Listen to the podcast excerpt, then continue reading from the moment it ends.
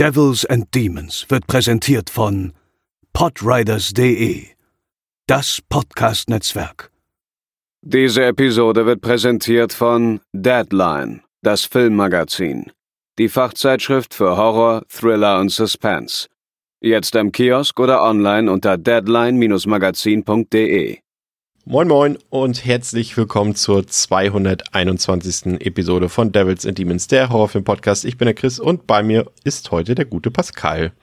Hallo. Wie wir ja in der letzten Woche schon angekündigt haben, äh, befindet sich André im Urlaub und äh, ist deshalb nicht dabei, aber wir gönnen uns heute trotzdem, Pascal, im wahrsten Sinne des Wortes einen Ausflug beziehungsweise einen Joyride zurück in unsere Jugend, Baggy Pants, Skateboarden, Hagel und was da sonst dazu gehört. und los geht's nach dem Intro.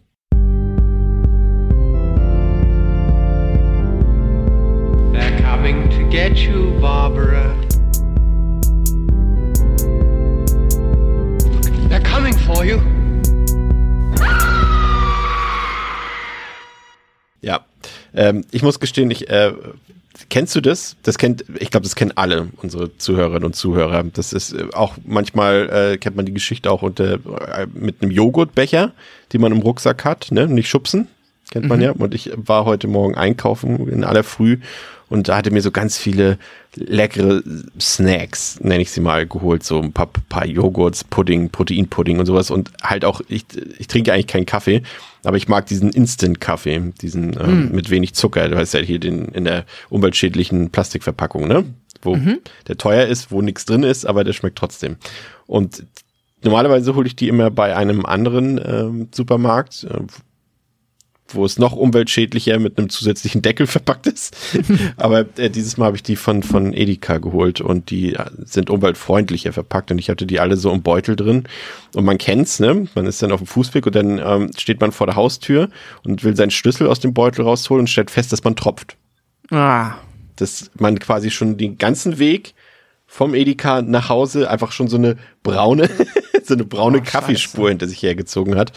Und ah, da wusste ich schon morgens gleich, dieser Tag wird nicht mehr besser. Und dann, dann musst du auch alles sauber machen, weil ja natürlich der Kaffee ganz oben war, der geplatzt ist und natürlich alles schmutzig gemacht hat in dem Beutel und, und mm. äh, du musst alles sauber machen und im Hausflur hast du alles nass gemacht und so weiter. Und da wusste ich schon, heute wird's nicht besser. Und ähm, alle die, die diese Geschichte heute auch erlebt haben, haben jetzt einen Kompagnon, Kompagnon gefunden in meiner Person. Ihr seid nicht alleine. Ja, und ähm, wie war dein Tag? äh, weniger aufregend tatsächlich. Ähm, ich kann die Geschichte tatsächlich sehr gut nachvollziehen. Es erinnert mich immer häufig an meine Schulzeit, wo es dann immer oft den einen oder die eine gab, wo es dann passiert ist. Und das hatte aber natürlich dann ganz oft den Supergau immer ähm, zur Folge, dass dann halt auch diverse Schulhefte und Schulbücher yes. von Getränken Trinkpäckchen übergossen wurden. Genau, von den äh, ja, Trinkpäckchen der Wahl. Und das war immer super unangenehm. Jetzt, ähm, ja, aber davon ab hatte ich einen sehr unspektakulären Tag. Das Wetter ist nicht sehr schön. Es ist äh, regnerisch, es ist kühl und ich hätte gerne Frühling, aber davon ab geht's mir gut.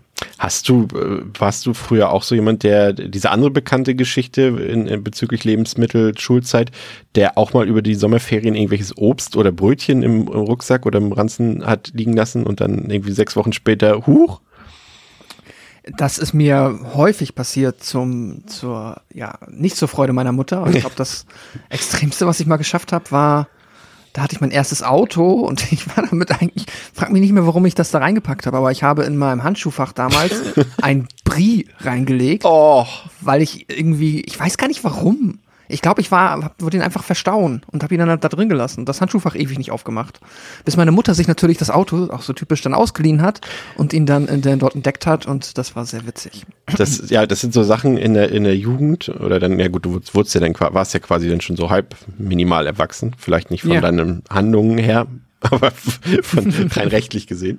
Ähm, man macht ja Schwachsinn total in seiner Jugendzeit. Ich habe auch immer, ähm, wenn, also ich habe ganz am Anfang so, ich weiß nicht, welche Klasse es war, so siebte, achte Klasse noch, das, das, also wo man vielleicht noch sich noch nicht so selbst versorgt, in Anführungszeichen. Ähm, und da habe ich immer noch Brötchen geschmiert bekommen und so weiter. Und ich habe aber in der Schule immer so keine Lust gehabt zu essen, weil ich damals auch in der Zeit auch noch kein guter Esser war, im Gegensatz hm. zu heute. Und äh, habe die dann immer wieder mit nach Hause genommen, wollte aber nicht gestehen, dass ich nicht gegessen habe in der Schule und habe sie dann einfach hinter mein Bett geworfen. Die, die in Alufolie verpackten Brötchen. Okay, so. das ist natürlich. Also ich habe den Klassiker mit den Zeitungen gemacht damals, dass ich sie nicht ausgetragen habe, sondern die unter meinem Bett. Ja gut, und, die haben wir im äh, Wald vergraben. Ja, so klug war ich leider nicht. Ich habe sie auf dem Grundstück vergraben, bis sie entdeckt wurden. Ähm, aber die Brötchen hättest du die, hättest, hättest du das nicht auf dem Weg von der Schule in ja. einem Mülleimer entsorgen können? Das hätte ich machen können. Ich hätte selbst äh, noch von zu Hause aus noch mal rausgehen können, um sie draußen in den Mülleimer zu schmeißen. Aber nee, das war, ich war ja auch faul. Ne? Also ja, das habe ich mir auch mal gesagt mit den Zeitungen. Ich habe gesagt, hey, das machst du jetzt ein paar Wochen, dann sind meine Eltern am Wochenende mal nicht da und dann nimmst du dir einen schönen Tag Zeit und bringst sie alle zum Altpapier. Und natürlich habe ich so lange aufgeschoben, bis das alles aufgeflogen ist. Aber so lernt man. Ich, ich, ich war faul und die Brötchen waren auch irgendwann faul, als sie dann jemand gefunden hat hinterm Bett. totaler, totaler, Käse.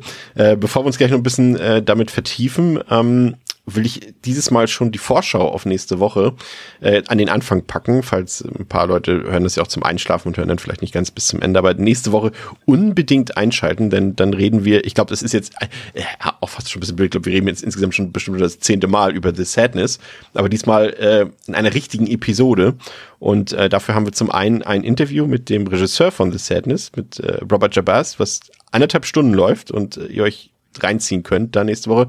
Und wir haben auch noch die coole Synchronsprecherin Chrissy Salamea bei uns ähm, zu Gast. Und sie spricht eben nicht nur ähm, in Disney-Filmen, zum Beispiel Raya und äh, zuletzt auch in dem neuen Film Turning Red, sondern sie spricht auch die Hauptrolle in The Sadness und äh, ist nächste Woche auch bei uns zu Gast. Und wenn er artig ist, darf André auch wieder dabei sein. Also solltet ihr auf jeden Fall nächste Woche nicht verpassen. Ja, und ähm, ansonsten, ich war noch auf der Filmbörse. Ist ja heute ungewohnter Smalltalk wieder, aber wir, haben, können uns heute auch ein bisschen Zeit lassen. Wir haben, wir haben ja quasi einen Sprechpart mehr zur Verfügung. Heute, ähm, ich war auf der Filmbörse und äh, war überrascht doch, äh, wie gut, also was heißt überrascht? Ich meine, letztendlich kann sich das ja auch kein Veranstalter leisten, dagegen irgendwelche Regeln, Corona-Regeln zu verstoßen. Ne? Das kostet ja dann auch alles Geld, was die bezahlen müssen. Mhm. Und bei der Filmbörse ist es, glaube ich, nicht so, als könnten die sich das dann auch leisten. Und war aber überrascht, es haben wirklich alle eine Maske getragen, es haben alle Abstand gehalten, das war echt gut. War zwar überraschend voll, muss ich sagen, war mir dann schon fast wieder ein bisschen unangenehm, aber ähm, doch, das war gut. Das war auch, glaube ich, für die Händler ganz gut. Die haben sich bei den letzten Malen auch ein bisschen beschwert, ah, wegen Corona nicht so viele Leute und so. Und diesmal waren sie, glaube ich, ein bisschen glücklicher. Und, und ähm, du warst ja mit André auch auf dem Fantasy Filmfest, ne? Und äh, mhm. wie war da das, das Kinoerlebnis für dich? Ich war ja leider nur am Eröffnungstag am Abend dort und habe den ähm, A24X gesehen. Das war grundsätzlich cool. Ähm, der Film hat mir ja gefallen, haben mit Sicherheit auch viele Hörer in, in, den, in der ersten Folge der Fantasy Filmfest Cast gehört. Und ja, es war voll. Ich habe gehört, es soll später nicht mehr ganz so voll gewesen sein, leider. Ähm, also nicht so gut besucht, wie man sich wünschen könnte, aber zumindest am Eröffnungsabend im ersten Film war schon, ich sag mal jetzt, der Film war jetzt auch nicht äh, gerade für, also war kein kein Film, wo man laut johlt oder äh, Also in ja. Köln haben die Leute laut gejohlt. Ja, dann ist es halt. Du meinst, wo der Hamburger nicht johlt? ja, wo die, die, äh, genau, norddeutsche, ähm, ja, Zurückhaltung oder wie auch immer man das nennen möchte, hat nicht dafür zugeführt, dass da sehr, sehr der Kinosaal gebrodelt hat, sagen wir es mal so. Aber das ist ja nicht schlimm, ich mag das ja. Also ich finde es okay, man kann mal lachen, aber es muss auch nicht in der Party ausarten. Ich bin da so mittel, mittel mag ich gern. ist gut. Ja, und ähm, wir gehen jetzt äh, zurück in die frühen 2000er quasi. Das war auch die Zeit, da war ich auch wirklich noch, also ich habe ja mal so eine Filmpause gehabt und auch so eine Kinopause und die ging echt super lang. Das hatte ich, glaube ich, an anderer Stelle auch schon mal erzählt. Ähm, wo ich wirklich ein paar Jahre lang gar nicht im Kino war und mich auch nicht sonderlich für Filme interessiert habe. Aber zu diesem Zeitpunkt damals, das war ja auch noch so, ich sag mal, wie alt waren wir da? 14, 15, 16, sowas alles so in diesem mhm. Dreh rum. Ähm, und ähm, da war das ja auch noch so ein, so ein Event, da ist man ja nicht mal unbedingt so in, ins Kino gefahren, um einen tollen Film zu sehen, sondern einfach um mit, mit den Freunden oder Freundinnen was zu unternehmen. Ne? Und ähm, mhm. da war, das ist genau diese Zeit gewesen. Da war das irgendwie gefühlt, irgendwie waren wir jeden Freitag irgendwie im Kino, in Rostock damals, im Cinestar. Oder wir haben dann halt Filmabende oder Videoabende in dem Fall äh, gemacht. Also da hatte ich auch noch da schon ein paar Videokassetten und so weiter. Ich glaube, Joyride war auch ein Film, den ich äh, auf Videokassette hatte. Und da haben wir uns immer die ganzen, das war, war echt eine coole Zeit, äh, soll jetzt auch gar nicht so krass nostalgisch hier werden, aber da haben wir uns die ganzen immer reingezogen, die Filme. Und da haben wir die auch wirklich gefühlt jede Woche dieselben Filme geguckt. Also wir haben immer, immer, immer American Pie geguckt, jede Woche, glaube ich. Also vielleicht dann, der zweite war der, glaube ich, auch schon draußen, dann haben wir die immer im, im Wechsel geguckt oder beide am Stück und dann immer noch ein Horrorfilm mittendran. Also entweder ich weiß, was du letzten Sommer getan hast, Joyride, äh, düstere Legenden. Ich hatte noch diesen krassen Film, den ich äh, damals auf Video mir auch gekauft habe, Ripper, Brief aus der Hölle. Da dachte ich, es wäre ein cooler Film und hab den immer so, äh, guck mal, ich habe hier noch so einen coolen Film auf Videokassette. Der war super crap. Ich habe den auch jetzt Jahre später nochmal gesehen und kann absolut nicht nachvollziehen, warum ich den. Aber das ist wieder dieses, man hat den gekauft und hat dafür Geld ausgegeben, damals kostbares Taschengeld, und der durfte nicht schlecht sein, ne? So wie bei Videospielen, bei denen man dann Ja, damals absolut. früher gerechtfertigt hat, hier von wegen, das ist gutes Spiel, dafür habe ich 140, mein ganzes Taschengeld für ausgegeben, das muss gut Ja, sein. ja, ja. Und so war das äh, bei dem auch und American Pie, genau. Und dann sind noch so ein paar andere Teenie-Sachen, so eine wie keine, Save the Last Dance und so eine Sachen, die haben wir immer geguckt. Das waren so unsere Videoabende. Gab's was bei dir auch? Ja, also die Filmabende hatten wir definitiv auch. Ich erinnere, also wir hatten es nicht so, dass wir dann regelmäßig die gleichen Filme geguckt haben. Es war schon so, dass man dann Wir immer hatten ja nichts irgendwie im Osten, nichts anderes. Genau, war ja alles auch noch vor der Wende. Ja. Ähm, nee, aber es war dann so, dass wir meistens das Neueste geguckt haben, was irgendwie jemand gerade in die Finger bekommen hat. Ist ja auch dann äh, noch die von mir oft schon zitierte Spindel- und äh, DVD-Rolling Brennzeit gewesen, ne? wo halt jeder immer da weiß ich nichts drüber. genau, wo halt, wenn du auf dem Filmabend ähm, hast du dann oft jemanden eingeladen, der dann halt seine Spindel mitgebracht hat und dann ist man, hat man sich quasi die Rohlinge rumgereicht und immer nur auf den Namen geguckt, hm, okay, und dann immer, was ist das hier? Ah, das ist so ein, das ist irgendwie so, der hier, äh, The Hills Have Eyes, ein neuer, wusste man gar nicht, dass das ein Remake ist damals, irgendwie ein neuer Horrorfilm, der ist ganz brutal und ah, okay, cool. Das war so die Zeit, also so lief das dann bei uns ab. Und American Pie habe ich auch sehr oft gesehen, aber tatsächlich sehr oft einfach alleine, weil ich den irgendwie äh, aus so einer verqueren Teenager-Logik. du hast die so- melancholisch geguckt, ne? Nee, nicht Ah. mal. Nee, nee, nee. Also es war so schlimm, was bei mir, oh Gott, äh, zum Glück auch nicht.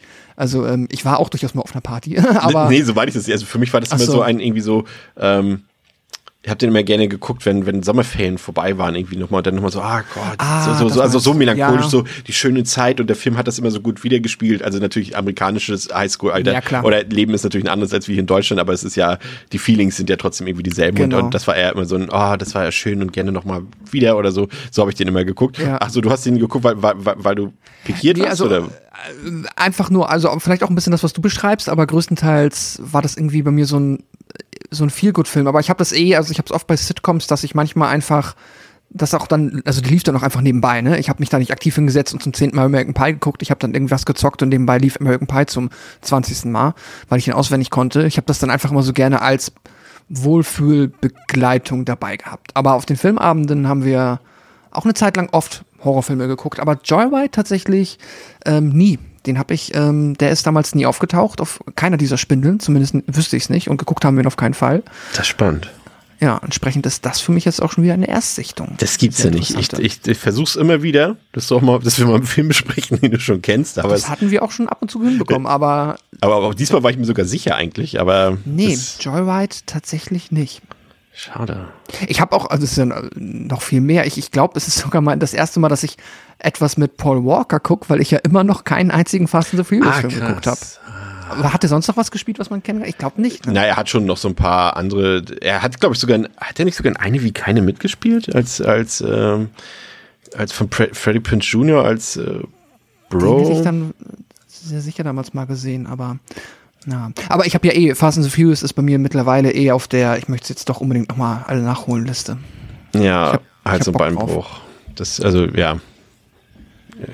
Ich, tue mich auch schwer damit. Also ich habe den ersten damals, glaube ich, war ja meine, hatte ich ja mal erzählt, das war, waren meine ersten drei DVDs. Nee, ersten vier DVDs. Also die erste, die ich gekriegt habe, war ja Avril Lavigne live in Dublin. Die habe ich zusammen mit meinem DVD-Player gekriegt. Dann habe ich ja das Theater gehabt mit meinem Vater, als ich gesagt habe, ja, ich möchte jetzt auch noch weitere DVDs haben. Und er war, was ist das? Doch Geld verschwenden. Ich sag, du hast mir doch einen DVD-Player gerade geschenkt. Ich brauche doch da was zum Abspielen. Das wusste ich nicht. Und so, okay. Ähm, und dann ähm, habe ich mir Triple X geholt. Er hat sich Fast and Furious 1 geholt. Und dann habe ich noch ähm, mir noch, das war auch ewig lange Diskussion, noch, äh, äh, das hatte ich ja damals erzählt, im 28 Days Later Cast, die DVD mir noch geholt. Und fand den ersten Teil von Fast and Furious gar nicht so schlecht, aber irgendwann hat mich das so verloren. Da, aber das war auch noch so diese Zeit, da haben wir, glaube ich, ich vielleicht, also die, das verläuft so ein bisschen schwammig, das Ganze, ne? So wie man es damals auch wahrgenommen hat. Ich weiß jetzt nicht, ob irgendwas davon 2004 oder 2002 oder 2005 war. Ähm, aber das war noch die Zeit äh, von Need for Speed Underground und sowas. Mhm, voll. Und, und da fand ich das auch irgendwie noch, also ich will jetzt nicht sagen, ich war ein Autonah, ganz im Gegenteil, aber da fand ich das noch ganz cool. Aber das hatte sich dann schon mit dem zweiten Teil erledigt und ab da fand ich das eigentlich schon ähm, Es, es war auf jeden Fall, ja, auf jeden Fall eine Zeit, wo es cool war, Autos cool zu finden. Ob man jetzt, also nicht Kfz-Mechaniker cool, ich, ne, sondern halt Ja. einfach so dieses Need for Speed cool. Bunte Autos mit cool. Nitroglycerin. Genau, bla, so, das war, ja, ja, genau. Und dann, ja, halt so dieses, ja, frühe 2000er, Limp Bizkit, Ja. alles Mögliche, wie man halt sowas dann ähm, zelebriert hat, ja, ganz genau. New Metal. Triple X haben wir damals auch geguckt, oft. Und den haben wir, glaube ich, öfter geguckt. Und hier war dann immer bei uns, äh, auch schräg, immer der bessere James Bond. Ja. Weil, Das war, weil weil, damals- James Bond ist damals- uncool auf einmal so. da lief dieser unsägliche ähm, Pierce Day. Das, das ist genau, das ist der mit dem unsichtbaren Auto, ne? Yes, es war, Ja. es ist exakt mein Gedankengang und da habe ich auch wieder, jetzt habe ich die Spindel nämlich wieder im Kopf. Da weiß ich noch, äh, da, da, da hatte ich einmal, jemand hat mir das ausgeliehen, seinen Spindel. Ich wusste zwar nicht, was man damit macht, aber ich habe da mal ein paar von einfach so in den Player gelegt und oh, da waren Filme drauf. ähm, und äh, da war nämlich genau das, es war Herr der Ringe, der Mhm. erste oder zweite auf elf oder zwölf Rohlingen verteilt. Ne? das war, war war gute, gute Quali Qualität. War gute Qualität. Und dann auf zwei Discs äh, äh, Bond Die Another Day, genau. Und das war auch die Zeit, da habe hab ich auch so gedacht, ich wurde dann später ja riesiger Bond-Fan, aber, aber ähm, zu dem Zeitpunkt dachte ich so, oh, das ist ja schon uncool. Und dann auch mal so Triple X, Vin Diesel, der beste Ja. Geheimagent der Welt. Und ich dachte so, geil, da läuft Hatebreed noch im Hintergrund und sowas alles so. Wahnsinn, das ist James Bond. Genau, und das haben sie ja damals wirklich so hoch gepusht und haben gesagt, das wird jetzt ablösen. Das Ja, wird Bond genau. ablösen. Okay. cool, hat ja gut geklappt. Hat so halb geklappt, ja. Ja. Zweiten Mal, glaube ich, schon Ice Cube dann, ne? Der Triple Ich habe, glaube ich, nur den ersten gesehen. Ja. Ich habe letztens noch immer, irgendwann lief ein Trailer für einen, ich weiß gar nicht, der wievielte Teil das war. Da ist er, keine Ahnung, irgendwie, ich weiß, äh, der Trailer war dämlich, keine Ahnung. Das war der dritte und den habe ich im Kino gesehen, das war auch grauenvoll. Aber ja. Ähm, wo wir stehen geblieben? Äh, äh, Limp Bizkit, genau. Ja, Baggy Pants. Hast du Baggy Pants früher getragen? Mm, Ja, aber nie die, die cool waren. Es gab immer die South Pole, war, glaube ich, die Mhm. coole Marke. Die hatte ich nie. Ich hatte die aus dem Jeans-Outlet. Da bist du dann, also ich bin dann quasi von uncool in die ähm, neutrale Liga aufgestiegen, aber nicht in die coole Liga, weil dafür hätte es dann die richtige Baggy Pants sein Die waren ja auch so teuer, ne? Die haben 250 Euro oder so gekostet. Ich hatte nur die von Fishbone von New Yorker. Das war auch so diese Mittelliga, glaube ich. Also die, Ja. die Hose sieht vernünftig aus, aber sie hat nichts gekostet, so in dem Sinne. Genau so, ja. Naja. Paul Walker hat auf jeden Fall keine äh, Baggy Pants getragen. Der war nämlich schon zu alt, 2001. Ähm, und ja, lass uns mal loslegen mit dem Film, äh, mit dem ersten Film. Vielleicht haben wir es auch noch gar nicht genau formuliert. Wir reden heute über die Joyride-Reihe. Ähm, und ähm, ja, fangen wir mit dem ersten Teil logischerweise an, aus dem Jahre 2001. Der hat auf Letterboxd eine Durchschnittswertung von 3,1 von 5, auf der IMDb 6,6 von 10. Ist freigegeben ab 16 Jahren, kann man auch, ist ja auch äh, selten bei uns, ähm, aktuell kaufen, ganz normal, die Blu-ray von NSM Records, kostet glaube ich aktuell 15 Euro. Ähm, Gibt es aber auch digital überall ähm, zu kaufen, also von daher sollte es diesmal keine Probleme geben. Ich habe ja auch gesehen, ein paar von euch haben den auch schon vorab geguckt in Vorbereitung auf diese Episode. Der Film läuft 97 Minuten, hat 23 Millionen Dollar ein gekostet und 36 Millionen Dollar eingespielt. Regie geführt hat John Dahl. Der hat jetzt nicht so viele Hits produziert oder gedreht, besser gesagt. Kennt man vielleicht noch ein paar Filme von ihm. Red Rock West hat er mit äh, Nick Cage gedreht äh, und Rounders mit Matt Damon und Edward Norton. Viel interessanter ist ja eigentlich schon fast, dass äh, J.J. Abrams äh, den Film produziert und vor allem auch geschrieben hat, Pascal. Ja, habe ich jetzt auch ähm, im Nachhinein erfahren. Ich habe dazu auch, ich weiß nicht, ob du dazu mehr weißt, gelesen, dass Abrams wohl auch versucht hat oder beziehungsweise inspiriert war von seinem Vorbild Steven Spielberg, der ja ein, jetzt, der Name ist mir leider entfallen, vielleicht weißt du es, einen ähnlichen Film? Genau. Genau, das war Ein- sein, sein erster Film. Kommen wir später noch Genau. drauf zu sprechen, genau. Ah, okay, perfekt. Ja, das ist äh, ja unverkennbar die Inspiration für diesen Film hier. Ja, und auf den Cast, ähm, auf den gehen wir dann ähm, gleich noch ein. Aber bevor wir in die Tiefe gehen, Pascal, was sagt uns der Verleih über den Film? Worum geht's? Die Brüder Lewis und Fuller sind mit ihrem Wagen auf dem Weg zu Lewis Freundin Venner. Während der Fahrt auf dem einsamen Highway spielt Fuller dem Trucker Rusty Nail über CB-Funk einen Streich. Doch der versteht überhaupt keinen Spaß, sondern entpuppt sich als mörderischer Psychopath. Rachsüchtig beginnt das unsichtbare Phantom, die Brüder mit seinem schwarzen Truck zu jagen. Als Venner zu ihnen stößt, dreht Rusty richtig auf. Die drei erleben einen nervenzerregenden Höllentrip, immer mit der Todesangst im Nacken. Fand ich gut. Passt. Ja, Macht auch Lust auf mehr irgendwie. Ne? man könnte missverstehen, dass die tatsächlich schon ein Paar sind, äh, Lewis und Venner, aber davon abgesehen, Oh. ergibt. Jetzt schon der größte Letdown des Films. das ist nicht, aber dazu auch später noch mehr. Ähm, ja, ähm, ja, du hast es gesagt, also Louis ist äh, quasi, auf welchem Alter sind die? Ich, ich komme immer nicht ganz klar, weil das ja nicht mit dem deutschen Bildungssystem so ganz zusammenpasst. Also sie ist ja auf dem College und er ist ja auch auf dem College, aber auf seinem eigenen, also nicht auf seinem eigenen, sondern auf dem, auf dem er ist. Und ähm, so am Anfang des Colleges, wahrscheinlich sind sie One oder so, Um und bei 20 würde ich mal behaupten. Ich glaube, in den hochkommt, USA aber, ne? In der, genau, in der Regel bist, bist du ja auch volljährig in der Highschool am Ende und Ja? wechselst dann aufs. Ich glaube, das ist wie bei Ich glaube, uns. Abitur. Highschool-Abschluss ist mit 16, ne? Dann gehst du ja nicht mit 16 aufs College. Nee, nee, nee, nee, nee, nee, ich glaube nicht. Aber wobei, das ist, es ist immer so schwer, weil ich immer, man assoziiert dann das aus Film und Fernsehen und ich habe halt immer noch dieses, ab 18 darfst du in Deutschland Auto fahren im Kopf, während natürlich ähm, amerikanische Teenager schon ein bisschen früher Auto fahren können, deswegen Das, schwer zu sagen. das wie alt, machen wir live. Warte. Wie alt sind sie bei. Superbad am Ende? Das sind, die sind ja gerade, Das Problem ist ja immer, dass die Schauspieler halt immer. äh, ja klar, ne? die sind schon 22, So, aber hier, warte, ich habe die Lösung hier. So. Äh, na, Mann. Ja, sorry, jetzt kommt erst noch die Werbung, die ich wegklicken muss. Ähm, nach der 12. Klasse hat man seinen Abschluss von der Highschool. Üblicherweise, hast recht, ist man dann 18 Jahre alt. Äh, 16 bis 18, 18, 17 bis 18. Also ist doch dann. Aber jetzt machen ja auch manche dann bestimmt auch früher Schluss, ne? Also nicht. ja, mit Sicherheit. Gerade in den Sicherheit. USA, das äh, ja, so in dem Dreh müsste es so viel. Okay, na dann wird es wahrscheinlich richtig sein, was du gesagt hast. Also sagen wir einfach 19, 20, so in dem Bereich äh, dürfte Lewis sein. Ähm, und der ist gerade auf dem Weg von Kalifornien nach Colorado, um dort seine, nennen wir sie mal in Anführungszeichen, ewige Jugendliebe Venner abzuholen. Doch ähm, eine simple Spritztour soll das nicht werden, denn er hat nicht mal ein eigenes Auto, also muss er sich auch erstmal einen Gebrauchtwagen besorgen und macht sich dann auf die Reise.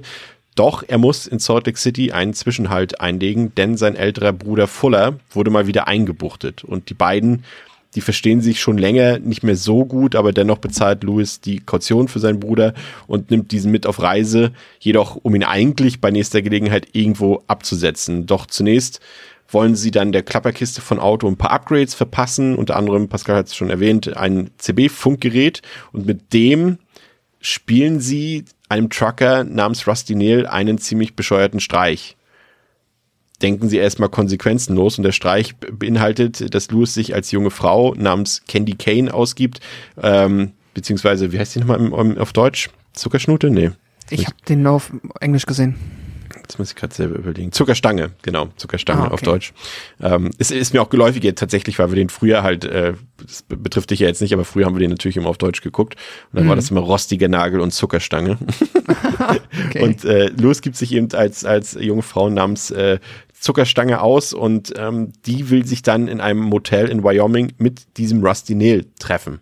Ja, da haben wir erstmal, Pascal, hier schon von Anfang an dieses, auch dieses Gefühl, ne, der frühen 2000, ne, du hast sofort, du siehst irgendwie, da ist, ist Paul Walker, das ist Lili Sobieski, das sind also hübsche DarstellerInnen, da läuft flotte Musik, alles ist schnell geschnitten und das Pacing ist hoch, das sind die frühen 2000er, ne, schon direkt nach irgendwie fünf Minuten so zusammengefasst im Film.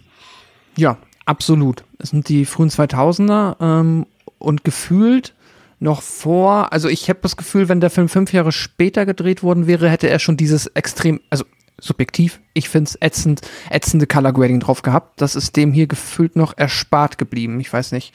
Ich finde, der sieht, äh, ich finde, der sieht erschreckend, also für meinen Geschmack sieht er sehr gut aus. Ja. Aber auch so trotzdem so ein leichtes MTV-Feeling ist irgendwie auch schon da. Ja, das klar. haben wir gar nicht erwähnt. Oh Gott, MTV, früh 2000er natürlich. Auch noch äh, Ja, absolut ja, auf jeden relevant. Fall. Ja, ja, und dann haben wir äh, quasi unsere Schauspielriege hier. Paul Walker, du hast den schon angesprochen, äh, ist ja auch schon, ist auch krass, ne? ist jetzt auch schon sieben, acht, achteinhalb Jahre her, glaube ich, dass er, äh, dass er da bei dem Autounfall ums Leben gekommen ist. Echt schon krass, Krass. und äh, genau, äh, groß geworden natürlich, vor allem durch die Fast and Furious Reihe oder berühmt geworden dadurch, hat aber natürlich auch vorher und danach oder nebenbei in, in vielen Teenie-Filmen vor allem davor mitgespielt und natürlich auch in anderen Actionfilmen, aber Fast and Furious, das ist quasi dafür steht sein Name. Und wir haben ähm, die Schauspielerin, die Hauptdarstellerin, die die Wenner spielt, Lili Sobieski. Ähm, das ist immer wieder erstaunlich, muss ich sagen. Und es geht mir jedes Mal so, wenn ich den Film sehe, ist jetzt auch nicht so, als würde ich, also damals habe ich ihn jede Woche geguckt, heutzutage natürlich nicht mehr.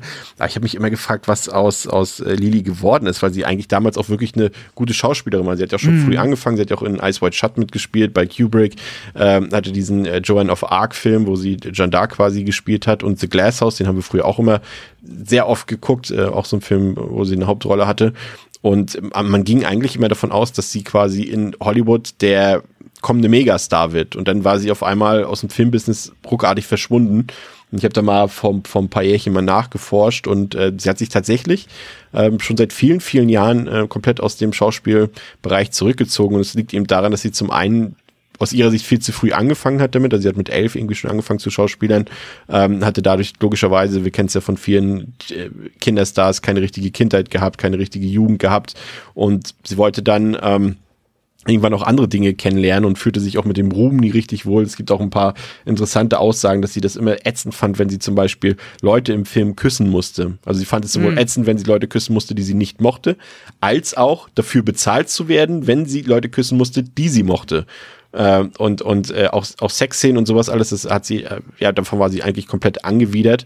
Und dann kam irgendwann auch so ein paar erste Flops mit dazu. Sie war dann auch irgendwie, glaube ich, ein oder ich glaube zweimal für eine goldene Himbeere nominiert und äh, hat dann irgendwann gesagt, äh, jetzt gründe ich hier meine Familie. Sie hat dann geheiratet und hat dann auch, glaube ich, zwei Kinder oder drei Kinder bekommen und hat dann gesagt, das ist jetzt mein Leben. Ich will mich darum mhm. kümmern. Das soll mein, mein Hauptantrieb im Leben sein. Und darin will ich meine Leidenschaft stecken und nicht in die Schauspielerei, die, für die ich eh nie was richtig übrig hatte. Und das hat sie dann auch gemacht. Und äh, nebenbei ist sie dann quasi noch äh, ja, Malerin geworden und dabei auch oh. gar nicht so unerfolgreich. Sie habe ich auch nur nachgelesen natürlich, äh, macht auch so 3D-Art äh, und Virtual Reality-Kram und sowas alles. Aber das ist das, was sie heute heute macht, kann man auch ähm, auf Instagram sich anschauen.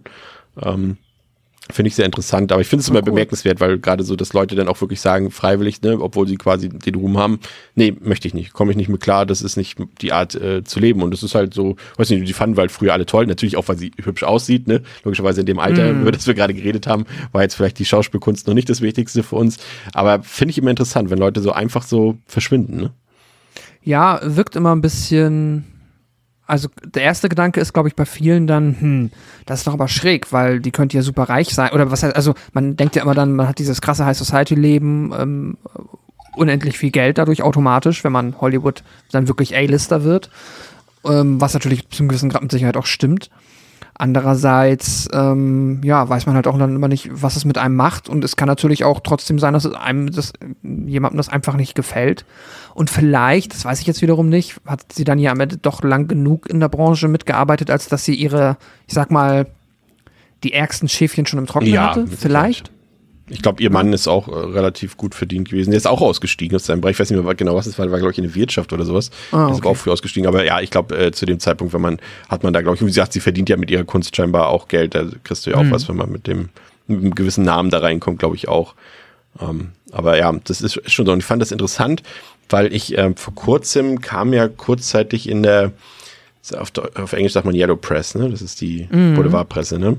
Ja. Ähm, das Bridget Fonda, da ist es ja auch mal passiert. Die hat ja äh, in, in, in der Part, na gut, das war jetzt nicht ihre große Rolle, aber die hat ja auch äh, in Lake Placid, den wir hier besprochen haben, zum Beispiel mhm. mitgespielt und in Easy Rider und gut, da war sie auch ein Kind. Aber Armee, Armee, Armee der Finsternis und Jackie Brown mit Tarantino und so weiter, die war ja auch ein absoluter Superstar so in den 90er Jahren und die ist ja auch auf einmal komplett ausgestiegen und verschwunden. Und da fand ich das so krass, dass sie äh, dass man sie jetzt irgendwie aufgespürt hat, das muss man wirklich sagen, weil man sie hat, man hat sie zehn Jahre lang nicht gesehen. Also niemand, Krass. nicht mal die Presse hat sie irgendwo auswendig gemacht. Und äh, man hat sie wirklich nicht, also das meine ich jetzt nicht despektierlich, aber man hat sie wirklich überhaupt nicht wiedererkannt. Ähm, die sah halt nicht mehr wie ein Hollywoodstar aus, sondern einfach wie eine ganz normale Frau, die du nebenan beim Einkaufen triffst, so sozusagen. Und mhm. ähm, das fand ich auch äh, bemerkenswert und dass das niemand geschafft hat, weil die auch aus Hollywood weggezogen ist quasi. Sie ist ja mit Danny Elfman verheiratet Mm. Und äh, der ist ja auch, tritt ja auch ganz selten nur in der Öffentlichkeit auf und so weiter. Und das fand ich, fand ich erstaunlich, dass Leute das dann aber auch wirklich schaffen, ne? Dass sie dann wirklich unerkannt irgendwo bleiben und die Presse dann, habe ich mich auch ein bisschen gefreut drüber, muss ich sagen, weil ich das immer gut finde, wenn die Leute dann wirklich mal ihre Ruhe haben können. Ne? Ja. ja, ja, das ist schön. Auf jeden Fall.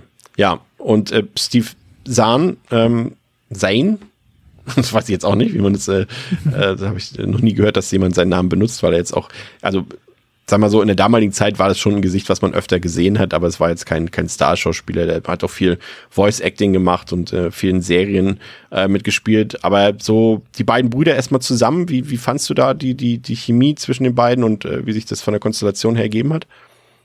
Dass sie sich eben beide ja eigentlich nicht so besonders gut verstehen.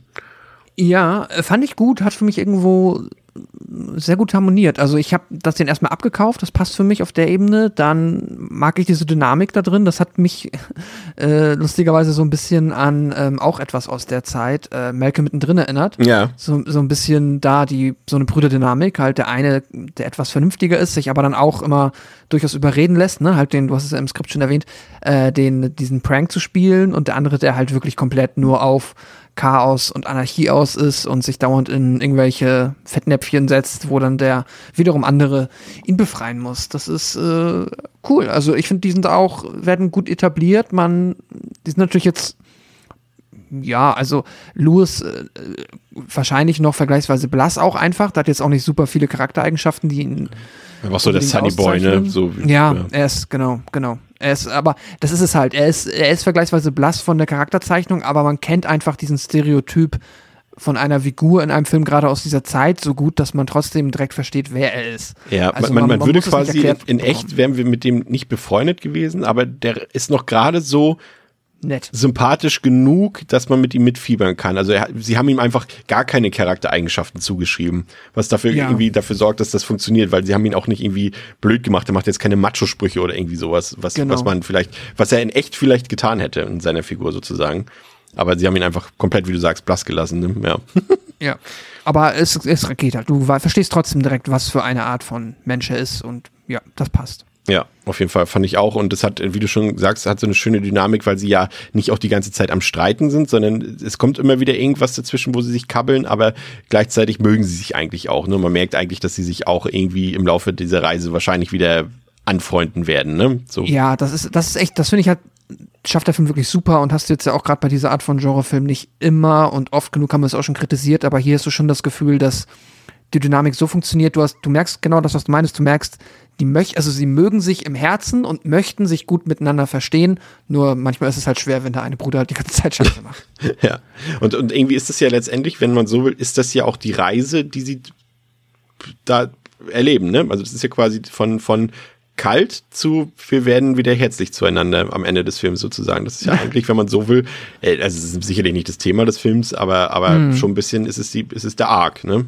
Ja, ja, ja, ja, doch, definitiv. Vor allem, wenn man merkt, wie sie dann die, die Wenner-Figur eigentlich mehr oder weniger außer Acht lassen, was das angeht. Aber ja, ähm, fand ich auch, ähm, hat am Anfang auch so ein bisschen so, fühlte sich, also es gibt ganz oft so, wenn du Serienpiloten aus der Zeit guckst, so aus den 2000ern, irgendwie so das OC California, One Tree Hill und sowas, da passiert es das auch, dass äh, in der ersten Episode, also ein Pilotfilm, für die, die es nicht wissen von der Serie, wird immer eine ganze Zeit im Voraus gedreht, also Monate bevor die eigentliche Serie startet, weil die halt eingereicht werden müssen bei den großen ähm, Verleihen und bei den, bei den Firmen, halt irgendwie bei Fox oder weiß ich was. Und äh, dort wird die erstmal die Pilotfolge vorgeführt und dann entscheidet der Sender, okay, wir geben die Serie in Auftrag oder nicht. Und deswegen achtet da mal in Zukunft drauf. Heutzutage ist es, glaube ich, nicht mehr so. Damals war es aber gang und gäbe, dass die erste Folge sich eklatant unterscheidet vom Rest mm. der Serie. Das ist ganz oft so. Und gerade bei vielen Teenie-Serien war es so, dass die erste Folge immer voll gepumpt war mit Popmusik, die alle zwei Sekunden irgendwie wechselt. Und so beginnt auch dieser Film hier, der ja quasi aus derselben Zeit ist, wo irgendwie gefühlt so alle fünf Sekunden wird ein neuer Track angeschmissen, irgendwie ein Rock- oder Pop-Track. Damals war ja auch so Alternative Rock so angesagt, irgendwie so Free Doors Down und Creed und sowas. Ähm, ist mir hier auch total aufgefallen. Aber an sich das Pacing, muss ich sagen, fand ich richtig gut, weil wir kommen ja auch nach zehn Minuten eigentlich schon in Kontakt mit dem Bösen, in Anführungszeichen, ne? Weil sie haben dann schon irgendwie den CB-Funk, das glaube ich, nach zehn Minuten und, und treffen dann direkt mhm. auf, auf Rostiger Nagel, der da in sein Funkgerät spricht. Und das fand ich auch gut. Der, hat wirklich ein sehr gutes Pacing. Der hält sich hier nicht lange auf mit irgendwelchem unnützen Kram, ne? Ja, genau. Vor allem, was es auch wenn, sobald wir dann halt zu, äh, ich werde ihn jetzt einfach Rusty Nail Ja, ja. nennen, weil ich, es ist mehr in meinem Kopf. Ja. Ähm, sobald er halt ins Spiel kommt, ist es auch ganz nett, weil du merkst halt direkt erstmal, da wird ja von Ted Levine gesprochen und das ist so Mhm. gut halt auch einfach im Original. Also, äh, bevor die Figuren merken, dass der Typ, sagen wir einfach mal ganz plakativ böse ist und auch bevor er was Böses macht, ne, sobald wir halt in dem Motel sind später, äh, merkst du als Zuhörer einfach schon anhand der Stimme, okay, alles klar. Ich weiß direkt, äh, gegen wen es hier geht, wer der Bösewicht sein wird, denn wenn er dann das erst, wenn er halt ja über diesen CB-Funk aus der Anlage kommt und man hört immer dieses Candy Cane, das ist klingt so geil. Das ist, das hat richtig Spaß gemacht. Interessant finde ich ja auch so ein bisschen die, die Moral, der Moralkonflikt, in dem man auch als Zuschauer gebracht wird, finde ich. Weil im Endeffekt, also das, was äh, Rusty Nail macht, will ich jetzt natürlich nicht gutheißen. Aber das eigentlich, also der Streich, der ist ja halt auch nicht ohne, ne, den die beiden eben spielen. Also da ist, ist man schon auch so und denkt sich so, okay, äh, Junge, Junge. Sag mal, wir haben ja gerade über Pranks geredet, äh, äh, letzte Woche bei April Fool's Day. Sag mal, das ist jetzt so ein, ich jetzt dicht dran an der Liga, von wegen alle meine Freunde sind tot. Ja, ja, ja, ja. Es ist auf jeden Fall, das ist, äh, der Prank ist per se nicht ohne. Man könnte jetzt irgendwie natürlich verargumentieren, dass der auch vielleicht, also wer auf diesen Prank reinfällt, auch jetzt durchaus ein bisschen naiv ist. Ich meine, der Rusty Nail ist ja, wird, jetzt auch nicht seit vorgestern Trucker sein und ähm, ich kann mir vorstellen, dass das halt auch in dieser Kultur oft ist, dass die sich halt über CB-Funk irgendeinen Quatsch erzählen oder so. Ähm, deswegen hat das das ein bisschen für mich relativiert. Also, Ich, pass mal auf, eine ne, ne interessante Frage. Okay, wir kennen jetzt nun auch die zwei Fortsetzungen. Ähm, spannen wir die mal so ein bisschen mit ein in diese Handlung hier. Ich weiß halt nicht, also ich stelle mir die, oder anders, ich stelle mir die Frage, ob äh, Rusty Nail auch schon vorher der, ein Mörder war. Also ob das jetzt einfach nur Zufall ist, dass sie auf einen Mörder gestoßen sind, weil er ja schon einfach rabiat äh, umgeht mit dem, also wir erzählen ja gleich, was passiert, ähm, oder ob er wirklich erst ein harmloser Trucker ist und dann zum Mörder wird, oder ob er sowieso schon einer ist, sozusagen. Die Frage habe ich mir die ganze Zeit gestellt. Ich gehe ganz stark davon aus, dass der, also auch alleine, ich kann glaube Weil ich. dann ist er ja nicht naiv, dann Sequence- ist er ja quasi hingefahren äh, in der Absicht, dass er da irgendwen umbringt, vielleicht auch. Schon von vornherein. Genau, ja und nein. Ja, ja, ja, absolut. Ähm, das Ding ist, ich meine, das Naive ist, die beiden wissen es ja nicht. Die Brüder wissen ja nicht, dass er ein Mörder ist und während sie den Streich spielen, könnten die es ja auch vor sich selber relativieren und sagen, okay, wir tun jetzt so, als wären wir eine Frau, die hier irgendwo in einem Motel mit einem Menschen über CB-Funk, ja, die, das heißt, man sieht sich gar nicht, die jetzt ja einfach Bock hat, ähm, irgendjemanden abzuschleppen, der zufällig gerade auf dieser Frequenz funkt. Äh, also die können ja selbst denken, okay, wer darauf reinfällt, ist so naiv, da muss es uns auch nicht leid tun. Stimmt auch wieder, ja. So, das meine ich. Aber ähm, so wie der Film uns das verkauft, bin ich voll bei dir und wird. Also, oh nee, weil ich, du hast eine Frage gestellt, das war auch gar nicht deine Meinung, aber ich finde auch der erste, ohne die Sequels alleine schon, ähm, äh, wie er den ersten, die erste Nebenfigur zerlegt, das ist halt dann, wirkt nicht wie jemand, der äh, zum ersten Mal so jemanden umgebracht hat. Ja.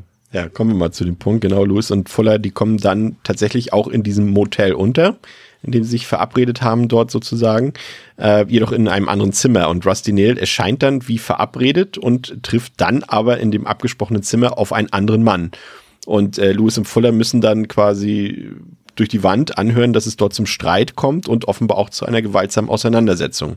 Und am folgenden Morgen ist dann die Polizei da und klärt die beiden darüber auf, dass man den Mann von nebenan mit einem abgerissenen Unterkiefer gefunden hat.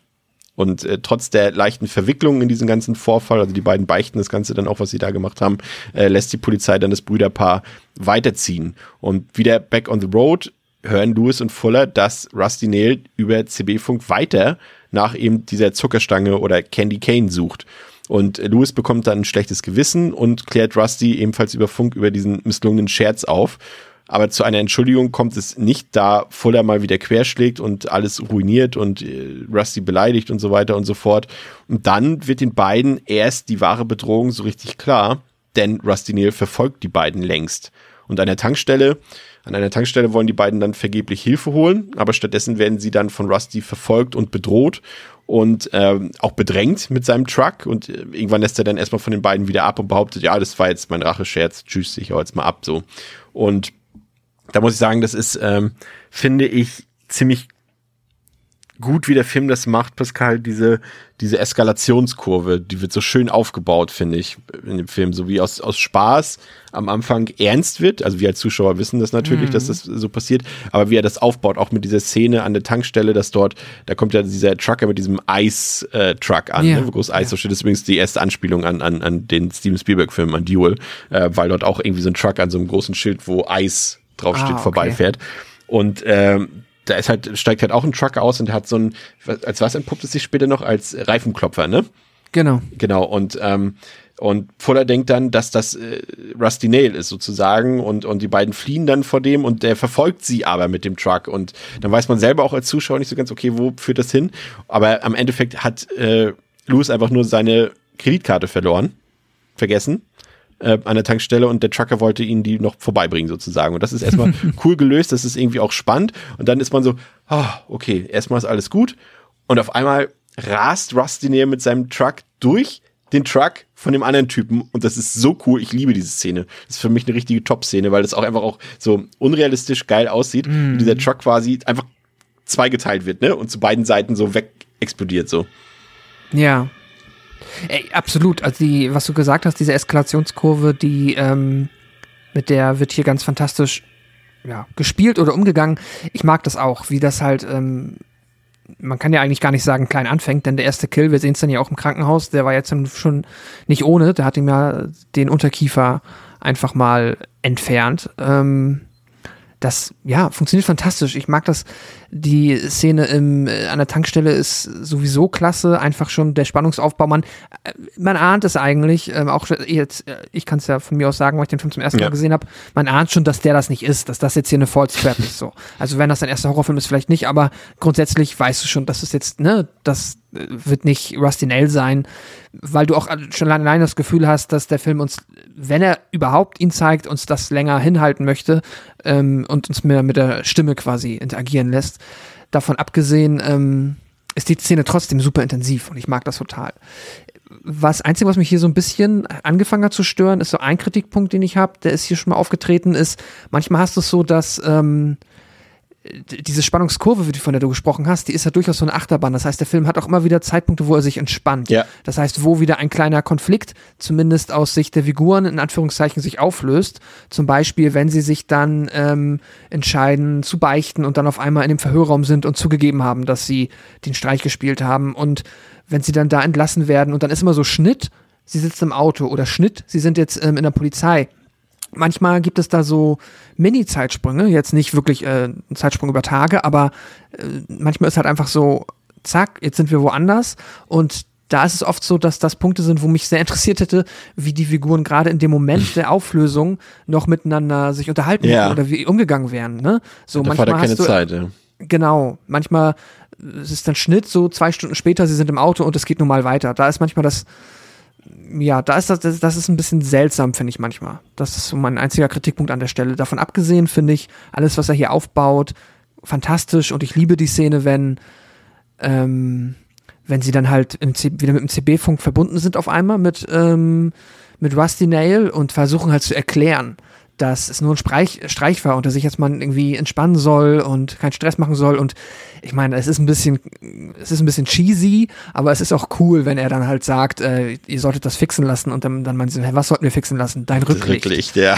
Und dann weißt du so, ah, fuck, weil du denkst die ganze Zeit, dadurch, dass sie über Funk reden, wird der nie rausfinden, wer sie sind. Ja. Du kannst ja, du hast ja kein Ortungsgerät. Es kommt ja dann irgendwann im, im, Laufe des Films auch dieser Punkt, wo sie äh, sich fragen, wie weit die Range ist, ne, von diesem CB. Genau. Und auch da heißt es ja schon fünf Meilen, glaube ich, oder sowas, was ja auch jetzt nicht so krass viel ist. Also nee. äh, das äh, äh war, ja, fand ich auch, und gerade so durch so eine Details ähm, ist, ist die Spannung halt enorm hoch in dem Film, ne? Ja. Absolut. Fand ich auch so. Das fand ich äh, komplett. Und ich mochte es auch, dass der Film das kurz anteast am Anfang, nachdem die Polizei da am Motel ankommt. So dieses ähm, Ding, was wir auch The Hitcher schon kennen, ne? Dass äh, jetzt vielleicht auch die beiden verdächtigt werden, sozusagen, dass die den umgebracht mm, haben und so weiter. Genau. Und dass genau. der Film das aber auch nur so anteast und dann aber, nee, Leute, darum geht's jetzt nicht, ne? Rusty ist noch da, so, das fand ich auch gut.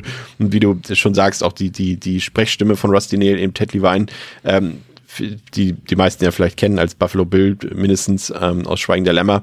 Und das ist schon cool im O-Ton. Ich muss allerdings auch sagen, die damalige Version, die wir mal geguckt haben, die deutsche, ist auch nicht schlecht. Das ist die deutsche Stimme von Willem Dafoe und die ist auch ziemlich markant mm. und cool. Das geht auch auf jeden Fall in Ordnung. Ist nicht so cool wie im O-Ton, aber kann man auch auf Deutsch problemlos gucken.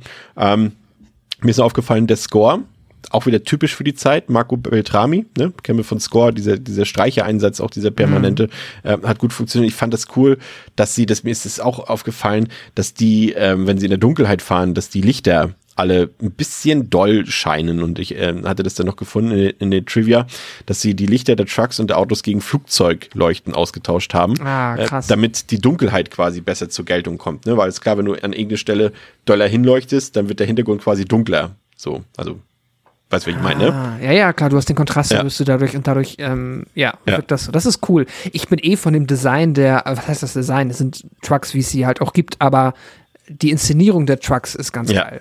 Du hast das schon das Gefühl, das sind so richtig biestige Viecher und du kannst durchaus Angst vor dem Truck einfach bekommen. Egal wer da drin sitzt, ne? Genau. Genau, ja, ja, ja. ja genau. Das ist ja das, was, was Spielberg da bei, bei Duell damals gemacht hat. Da ist es ja wirklich so, dass das Gefühl, okay, da ist der Gegner ist äh, quasi ein rostiger LKW und nicht der, der da drin sitzt, so ein bisschen so.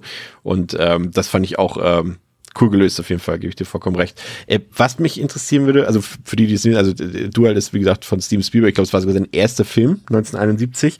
Und da geht es eben auch darum, dass jemand einen Trucker äh, verärgert, ähm, auf, on the road quasi, und der will ihn dann sozusagen umbringen und abdrängen und so weiter. Auch ein ziemlich erstaunlich starker Film, dafür, dass es, glaube ich, wie gesagt, der erste Film war von Spielberg.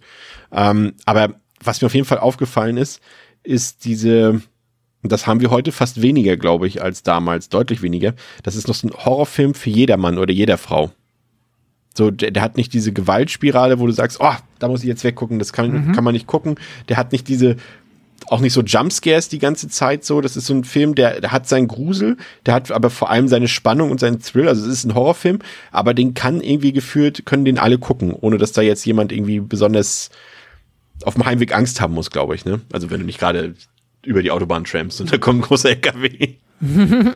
Ja, absolut. Der hat noch ähm, überhaupt nicht versucht, ähm, dieses Growth Out auch zu betreiben. Ja. Ne? Also so quasi an die Grenzen zu gehen und darüber auch Publicity zu generieren und halt dann als der der nächste extrem krasse Film, der noch heftiger ist als alle Saw-Teile und Hostel-Teile zusammen. Ähm, der war wirklich, wie du sagst, halt, klar hatte der seine Szenen so, der hat dann hier und da seine blutigen Momente, aber es fühlt sich natürlich an und es wirkt nicht so, als hätte man da explizit versucht, den extrem eklig oder ja, schlick, also halt, ja, da ja. in die Richtung ex extra bewusst das auszubauen. Ja, gibt's heute irgendwie kaum noch irgendwie so.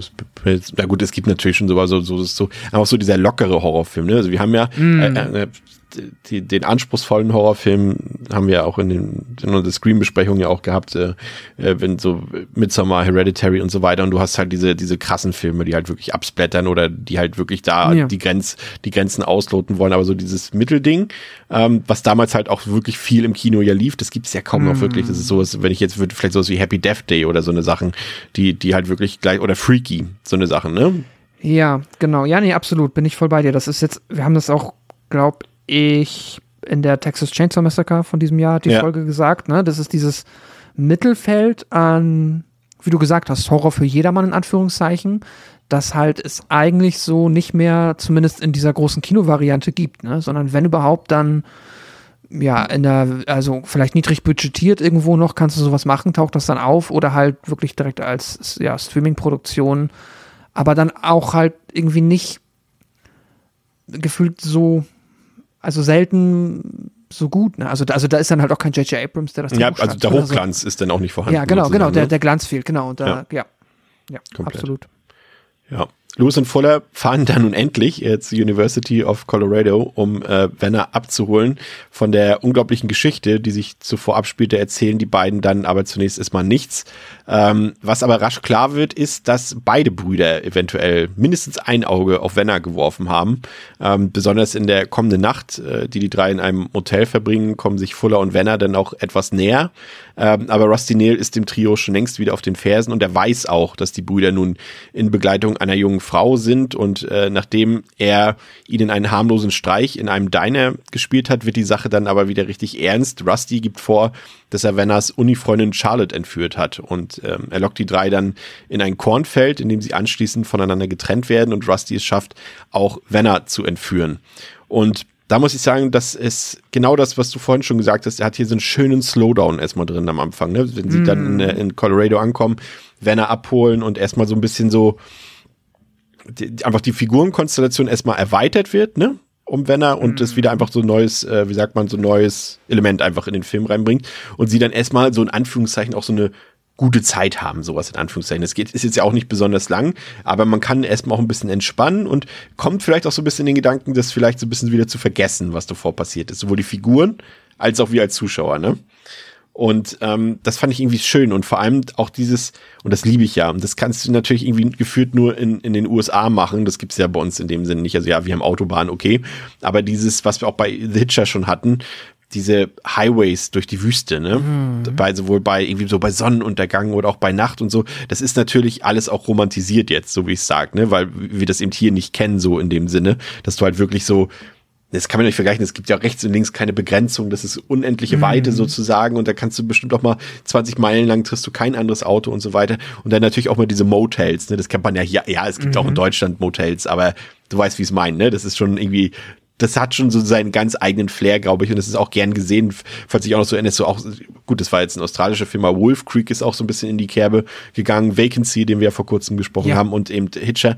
Und das hat schon irgendwie dieses Szenario, dieses Setting an sich, wie gesagt, so romantisiert ich es jetzt darstelle, aber das ist schon irgendwie cool, ne? Und wie die drei das dann auch zusammen erstmal leben, ja, wir, heute Nacht schlafen wir im Hotel, wir gehen noch in die Bar und so weiter. Das habe ich richtig gemocht immer wieder, wenn ähm, ein Film sich diesem Setting bedient und das irgendwie schafft, das halbwegs gescheit in Szene zu setzen, bin ich auch Feuer und Flamme dafür. Ich habe das, glaube ich, auch in, der, in jeder der Folgen, von denen du die Filme gerade aufgezählt hast, ähm, gesagt. Äh, ich liebe das halt. Und in Hitcher war es ja halt auch so, da wird einfach sich dieses wird so gut auch damit gearbeitet, dass du halt diese atemberaubende Optik hast und gleichzeitig auch diese, und das finde ich ist hier auch gut umgesetzt, dieses Gefühl von Staubigkeit, es yes. ist irgendwie trocken, es ist auch, auch Rusty Nail, der Name passt halt auch schon so yeah. dazu, ne? So, das ist halt, ähm, dieser Vibe wird einfach so perfekt erzeugt und ich mag das total. Und es ist halt etwas, ja, das kannst du dann natürlich halt in den USA wahrscheinlich auch, oder das kannst du halt in Deutschland nicht machen, weil du, ja, hier ist halt eine Landstraße ein bisschen Abfahrt unspektakulärer. A10. Ja, genau. Ist halt so, ne? So eine Landstraße gibt halt nicht so viel her wie so ein geiler Wüstenhighway. Und äh, wenn du das halt, äh, ja, die Möglichkeit hast in den USA, ich meine, es ist mit Sicherheit kein Zufall, dass das dann auch so oft mal das Setting ist, weil, ja, kostet keine Dreherlaubnis, du hast ein krasses Setting, einfach gratis. Ähm, let's go. Und ja, es ist auch hier wieder super eingesetzt. Also der, der Hitcher-Vergleich ist auf jeden Fall ähm, ja, kann nicht von der Hand zu weisen. Abfahrt Wanne Eickel, der Bundesautobahn-Killer oder ja. sowas. ja, komplett, ja. Ich mochte auch, äh, das fand ich auch irgendwie, das war so Fullers Moment, irgendwie in der Bar, ne, als, als äh, wenn er quasi dort von den üblichen Dorfjerks quasi äh, angegraben mm. wird und so weiter. Und ähm, dann, da, das ist so auch dieser Konflikt. Und das ist der einzige Punkt, den ich ein bisschen schade finde. Ich erzähle gleich, worauf ich hinaus will. Dass äh, sie wird, wie gesagt, sie will Getränke an der Bar holen und sie wird dann dort unflätig angegraben dort von den Männern und äh, sie wollen dann auch nicht ablassen. Und dann kommt Lewis, also Paul Walker ja dazu und, und sagt so, was ist hier los und so weiter. Und vor dem haben sie halt überhaupt keinen Respekt. So, ne? Und er weiß irgendwie auch die Situation nicht so ganz aufzulösen und so weiter. Und die Männer haben sie ja auch beleidigt, irgendwie als hier, sie sagen ja, hast du deine Schlampe hier nicht unter Kontrolle oder irgendwie sowas, sagen mhm. sie zu ihm, glaube ich. Und dann kommt aber Fuller dazu und hat die Situation aber verstanden und weiß, wie er sie lösen muss und spielt das Spiel quasi mit und sagt so, oh, was machst du, Schlampe, jetzt hier am, am, am, an der Bar? Ich habe doch gesagt, du sollst mitkommen und so weiter. Und zieht sie dann quasi aus der Bar raus und löst dann die Situation damit aus. Das ist so sein Hero-Moment, so ein bisschen. Das fand ich irgendwie cool. So, also klingt, ist jetzt keine besonders realistische Szene, glaube ich. Aber sollte Fuller mal ein bisschen Profil bekommen. Warum jetzt dann auf einmal das direkt knistert zwischen ihm und Wenner, das habe ich nicht verstanden. Nee, das mochte ich leider auch nicht so. Ich finde auch schon leider die Bar-Szene ist an, auf, dahingehend nicht so super gut gealtert, weil so wie ich den Film verstehe, wie er es mir mitgeben möchte, ist es schon so, dass es so ist, wie du beschrieben hast. Das ist halt der Fuller-Moment im Sinne von Lewis ist halt nicht so, der rafft's halt nicht, der ist halt weiter der normale Lewis ja. und macht Lewis Sachen. Also er kommt da hin und sagt so, hä, lass uns in Ruhe. So, wir haben nichts Böses getan, also darfst du auch nichts Böses tun. Er ist halt so der normale Good Guy.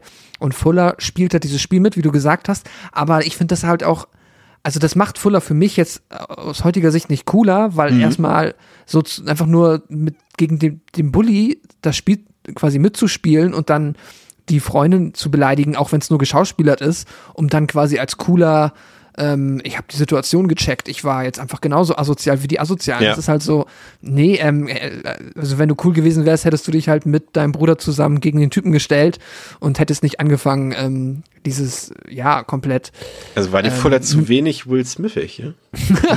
nein, aber äh, muss er nur nicht dieses, dieses, diesen misogynen Trip damit fahren. Aber glaubst, das du, glaubst du nicht, dass es, dass es in eine Schlägerei geendet äh, wäre, wenn, wenn, wenn, wenn Fuller das nicht so getan hätte? Ja, die hätten ja auch einfach, ich meine, was ist denn das Resultat? Die sind gegangen danach. Ja. Also sie hätten ja auch so einfach gehen können. Also, ja, vielleicht, na, na klar, also du ist es ja, äh, es geht mir jetzt gar nicht darum, irgendwie, ähm, was man da hätte machen können oder nicht. Es ist so ein bisschen das, was das Drehbuch ja schreibt. Ja. So, das hätte ja, also das hätte ja auch, das Drehbuch hätte das ja auch ohne Barschlägerei schreiben können. Ja. So, dass die sich halt einmal so ein bisschen, ne, Stirn gegen Stirn, mm, okay, okay, dann lasst uns doch in Ruhe. So nach Motto. Aber der Witz ist ja, dass äh, der Film möchte an der Stelle ja ganz bewusst dir diesen Kontrast zeigen zwischen Fuller ist zwar der Chaot, aber er hat auch dieses Street Smart, er hat diese Straßenschleue und kann sich dann halt in so einer Bar, ist das halt dann der Moment, wo er scheinen kann. Und das soll uns dann, glaube ich, auch weiterhin verargumentieren, warum er auf einmal in den Augen von Wenner halt ein cooler Typ ist. Und was mir dann halt aber wirklich so ein bisschen zwischenzeitlich die Figur von Fuller dann wieder ein bisschen versaut hat ist, und ich weiß, das ist auch ein Trope, das wird oft benutzt, mir ist es oft too much, weil ich denke mir so, das sind Brüder, die, Ja. ich habe ja schon gesagt, die sollen sich eigentlich, so im Herzen lieben sie sich und sie können halt aber manchmal über ihre Aktionen ähm, miteinander nicht so gut auskommen. Aber dass er dann gleich, auch nur weil sie ein bisschen betrunken sind, und er hat ja vorher schon gesagt, dass er genau weiß, wie toll Louis sie findet, Ja. dass er dann direkt sagt so, ach, weißt du was, äh, du hast dir nichts gesagt, weil du betrunken ausgenockt bist, dann äh, gehe ich mal rüber und mach mich direkt instantan an ähm, dein Love Interest ran. Das war mir schon wieder ein bisschen zu, äh, Da, da, da, da dachte ich heute auch, also nicht heute, sondern als ich den Film jetzt mal gesehen habe, so, dass ich mal irgendwie für Paul Walker einstehe, der ja nun auch, wie gesagt, haben ja, haben ja wie gesagt, Sunny Boy ist und so, der ist ja nicht so, als wäre er jetzt der, der Nerd ne, in dem Film, ne? Also nicht falsch verstehen. Nee. Der ist halt auch der äh, quasi ein Frauenliebling sozusagen. Und dass ich jetzt für den einstehe und, und traurig bin, dass äh, jetzt sein Bruder sich da an Wenner ranmacht, also das, das muss auch erstmal ein Film schaffen. Aber das Interessante ist, es gibt also das greife ich schon mal vorweg, der Film hat extrem viele rausgeschnittene Szenen. Also er hat sehr viele Deleted Scenes, sehr viele alternative Szenen, auch sehr viele alternative Enden und so weiter. Kommen wir später nochmal drauf zu sprechen. Und es gab wohl oder gibt wohl gedrehte Szenen, Liebes, also ich weiß jetzt nicht, was unter Liebesszenen zu verstehen ist. Ich glaube, das sind ja keine Sexszenen mit gemeint, sondern einfach romantische Momente, sowohl zwischen Louis und Wenner, als auch zwischen Fuller und Wenner drin. Und man hat sich, glaube ich, jetzt im Endeffekt dafür entschieden, das komplett rauszunehmen. Deswegen habe ich auch nicht verstanden, warum dieser eine Moment ähm, als äh, quasi die beiden ja dann noch auf, auf ihr Motelzimmer, glaube ich, gehen, ne? Und wie sie sich da auch so, so gegenüber, also so, so dicht aneinander stehen an dem Eingang da, so, ne? Das ist ja dieser Moment, wo man denkt, so, okay, Ja, küssen ja. die sich jetzt oder what the fuck? Und ähm, warum sie das dann drin gelassen haben, dann hätten sie es halt doch komplett rausschneiden können, irgendwie, ne? Also das war irgendwie, also wenn der Film was falsch macht, dann ist es für mich diese Auflösung dieser Romanze. Weil le- le- letztlich am Anfang des Films wird ja nun ganz klar gesagt, äh, dass Paul Walker auf, auf Lili Sobieski steht und dass er sich jetzt endlich mal trauen will, ne? Ihr das auch sozusagen Genau. zu verklickern. Und dann macht der Film nichts draus. Ja, das ist tatsächlich leider einfach wirklich nur und das ist halt dann auch wieder einfach nicht gut gealtert und vielleicht war es auch damals schon nicht gut. Ich habe den Film jetzt ja zum ersten Mal gesehen, aber äh, da ist dann halt, wenn er wirklich leider nur Plot-Device, um halt einmal kurz den Konflikt zwischen den beiden zu verschärfen oder ihn nochmal richtig anzufachen. Ne? Vorher zicken sie sich immer nur an, die Brüder. Und da ist dann halt auf einmal, aber auch parallel zur Dramatik, die er quasi ähm, dann mit wieder anfährt, haben wir den Konflikt, der aber sich nie auflösen kann, weil sie halt ab dem Moment eigentlich nur noch Action haben. Ähm, und trotzdem müssen sie am Ende halt dann wieder füreinander kämpfen und gemeinsam versuchen, sich und Wenner zu retten. Und dafür brauchen sie halt diesen Konflikt zwischen den Figuren. Deswegen gibt's halt, ja, ist Wonner, Wenner da halt wirklich nur Plot-Device, ähm, um halt ja, diese, mit dieser Romanzennummer halt diesen Konflikt anzufachen, um es halt noch dramatischer zu machen. Ergibt irgendwo so logisch Sinn, aber mh, Also man merkt, mein, dass da was fehlt einfach, ne? Ja, genau. Und Werner macht halt auch nicht viel so. Also die ist dann halt irgendwie nur noch da ab dem Moment und ja, das ist, die hätte halt selber ein bisschen mehr Figur noch sein dürfen und ein bisschen mehr machen können, von meiner, von meinem Geschmack. Ich habe so eine, so eine gewisse Vorahnung, dass die wahrscheinlich, also wie gesagt, das Material ja hatten, das ist ja auch so, ähm, Mm. und dass der Film dann nicht so gut gepaced gewesen wäre und sie dann einfach gesagt haben, was so raus, der Ballast und das ist dann halt rausgefallen sozusagen. Ja, ja, es ist ja, es wäre auch sehr wahrscheinlich so zu diesem Zeitpunkt passiert und das ist ja auch gerade dieses, ne, was du gesagt hast, der Film wird hier schon wieder mal ruhiger und wir haben mal dann 10, 15 Ja. Minuten kein, Rusty Nail, bis er halt wiederkommt und das ist ja auch exakt der Moment, wenn dann, ja, es dann zur Sache geht und aber auch gleichzeitig Louis dann das sieht, dass die jetzt nicht miteinander geschlafen haben, aber sich zumindest nachts im gleichen Raum aufhalten, was so ein bisschen seltsam wirkt. Äh, Er hat ja auch eine humorvolle Ebene in dieser, in dieser Diner-Szene. Das ist ja quasi dann der Streich, den, also Streich, den äh, Rusty Nail, äh, den beiden, beiden Jungs äh, spielt. Sie sollen ja quasi äh, nackt in ein Diner gehen und was sollten sie? Burger? Fünf Burger bestellen oder sieben oder sowas? Ja, ja, jeder drei oder so, keine Ahnung, Ja. irgendwie so. Und ähm, das hatte irgendwie, das ist natürlich auch irgendwie platt, aber ich mochte diese Szene immer, weil sie den Film halt wirklich einmal so ein bisschen komplett auflockert, weil parallel dazu, ja, also es weiß ja logischerweise mittlerweile, wenn da auch was passiert ist. Und sie hat ja, glaube ich, dann einmal kurz diesen Tränenmoment da, ne, wo sie sich entschuldigt für die beiden Jungs, dass sie sagt, ja, das sind doch Spinner und ähm, d- sie machen halt Unsinn und so weiter. Und da hat er auch gleichzeitig diese Option, die erste Option, um Wenner in Gefahr zu bringen. Weil die beiden Jungs ja halt, also ihre Beschützer, in Anführungszeichen, die sind ja gerade hilflos und nackt im Diner. Und äh, Rusty Nail könnte, hätte ja jetzt leichtes Spiel theoretisch, um Wenner irgendwie von dort aus schon zu kidnappen oder ihr irgendwas anzutun oder so, ne? Aber ist natürlich Tageslicht, ist, hätte nicht in den Film gepasst. Aber an sich fand ich die Szene doch irgendwie ganz lustig. Ja, absolut. Ähm, ich habe es nicht ganz verstanden, wie die sich, also am Ende hupt sie dann ja und sie laufen wieder raus, ähm, Ja. obwohl das eigentlich anders abgemacht war. Sie sollen nur hupen, wenn irgendwie er auftaucht. Das war ein bisschen weird, aber okay, geschenkt. Ähm, aber ansonsten, ich fand's auch, es, es war so eine nette Humornote, die mit in dem Film drin ist, wenn sie dann halt wirklich nackt reinlaufen. Und das war auch die angemessene Rache, fand ich diesmal. Das war die angemessene Rache. Ja, genau, das wäre so der, ähm, ja, genau. Das, da hat Rusty Nail quasi mal äh, angefangen, seine, so ein bisschen seine äh, sadistische Art auszulassen, jetzt aber halt nicht nur auf rein auf Brutalität, sondern so ein bisschen auf, ja, entblößen und ähm, erniedrigen. Ich musste, ich musste immer denken, wenn jemand äh, nackt irgendwas bestellen muss, muss ich immer an die eine Szene aus How I Met Your Mother denken. Ähm, muss ich noch, weiß, hast du die Serie geguckt? Ja. Das ist die Folge, in der Marshall quasi, wo sie das Flashback in seine Kindheit machen und er das neue Auto gekriegt hat von seinen Brüdern doch. Ja. Und er doch nackt dann äh, Kaffee holen soll mit dem Ah. Auto und sie ihn dann erschrecken und er quasi den ganzen Kaffee über seinen äh, nackten Körper verteilt, den heißen Kaffee. Das ist, äh, assoziiere ich immer mit dieser Nacktszene im Diner. Ja. Und dann äh, natürlich äh, ist das ist die lockere Szene und dann gibt's natürlich die dramatische Szene im Kornfeld. Ne? Also für mich, ich weiß jetzt nicht genau, ob das Absicht ist. äh, weiß jetzt nicht, ob du den Film gesehen hast, äh, der unsichtbare Dritte, North by Northwest von Hitchcock. Ähm, war das jetzt ein Ja oder Nein? Äh, nein. Okay, das ist diese, aber die Szene kennst du vielleicht, das ist die berühmte Szene, in der Cary Grant quasi auf jemanden wartet. Ähm, das ist eine ganz normale Straße, quasi eigentlich letztendlich auch so ein Highway wie jetzt hier bei, äh, bei Joyride und äh, an so einer Bushaltestelle und da passiert einfach nichts. Aber hinter ihm ist ein Kornfeld und da kreist die ganze Zeit so ein Flugzeug umher. So ein Propellerflugzeug quasi. Und äh, denkst, man, denkt man sich erstmal nichts bei, man denkt einfach, das besprüht halt das Feld. Und äh, dann kommt dieses Flugzeug aber auf einmal so nach, nach gefühlten endlosen zehn Minuten. Das ist so eine Szene, da weißt du, hier passiert gleich was Böses. Aber wann und wodurch? Ne? Da kommt auch noch so ein fremder Mann auf einmal. Da denkt, denkt man erst Cary Grant, okay, das denkt er ja selber, okay, das ist der Mann, mit dem ich mich treffen sollte. Aber der steigt dann einfach in den Bus ein und fährt weiter. Und dann geht's wieder so und Cary Grant guckt sich um. Und dann kommt das Flugzeug aber auf einmal auf ihn zugeflogen und verfolgt ihn quasi über das Feld. Doch, die kennt, müsst, also Ja, ich habe eine Szene gerade im Kopf, ob es die ja. ist, aber mit Sicherheit. Und ich habe die ganze Zeit das Gefühl gehabt, dass diese Kornfeld-Szene hier in Joyride eine Hommage daran ist. Weil sie ja auch da erstmal so, so ein bisschen im Kornfeld, sie sollen in dieses Kornfeld kommen, da soll irgendwas passieren, aber du weißt nicht was und du weißt nicht wann. Also kann natürlich, und nur das Flugzeug ist jetzt dann halt der Truck, ne? Ja, ja, ja, ja. Wie fandst du das Ganze da im Kornfeld? Ja, also ich finde den Film, ähm, also es sind für mich, es sind irgendwo die Action und die intensivsten, also es sind die Action-Höhepunkte und die intensivsten Momente des Films per se, aber nicht meine Highlights. Mhm. Ich finde die grundsätzlich vollkommen okay. Man kann jetzt so ein bisschen bei dem so ein riesiger Truck im Kornfeld gegen, also es wirkt wie ein sehr seltsamer Kampf und es wirkt auch ein bisschen weird, diesen Truck da durchs Kornfeld fahren Das, zu ist, sehen. der, das ist jetzt quasi der Moment, du willst, du kannst den Rusty Nail immer noch nicht zeigen, aber du musst ihn aber gegen die äh, antreten lassen. Mhm. Ja, also muss er in genau. seinem blöden LKW bleiben, ne? Ja, und dann muss halt der LKW durchs Kornfeld Ja. fahren.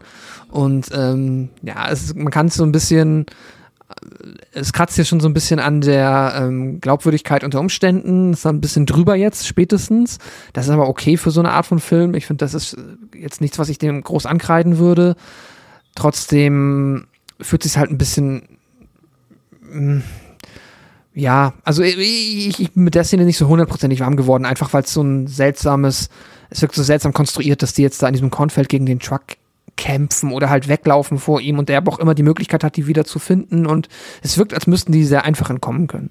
Ähm, ja, das ist halt so ein bisschen, es ist nicht meine Lieblingsszene des Films, aber sie ist grundsätzlich wieder eigentlich auch von der Inszenierung und wie es halt aussieht und wirkt, ist es wieder sehr stark. Also auch dieses, was ich eben schon meinte, der Truck ist so ein richtiges Biest und du kannst Angst vor diesem Truck haben, das hast du hier auch wieder, das funktioniert super.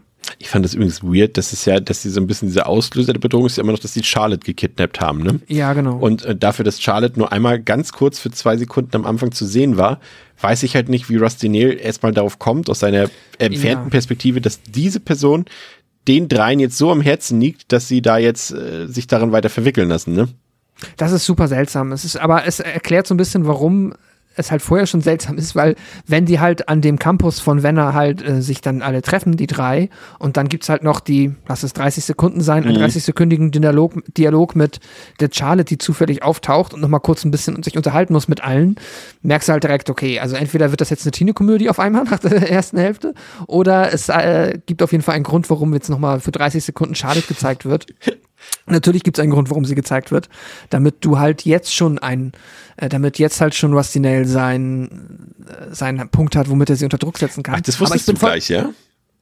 Nee, ich habe mir, also ich habe gedacht, ich, ich, nee, ich, ich wusste, in Anführungszeichen, ich wusste, dass sie irgendwann nochmal auftaucht. Also die werden nicht 30 Sekunden irgendwie ein random Nebenfigur mit denen quatschen lassen, wenn die dann gar nichts mehr damit zu tun hat.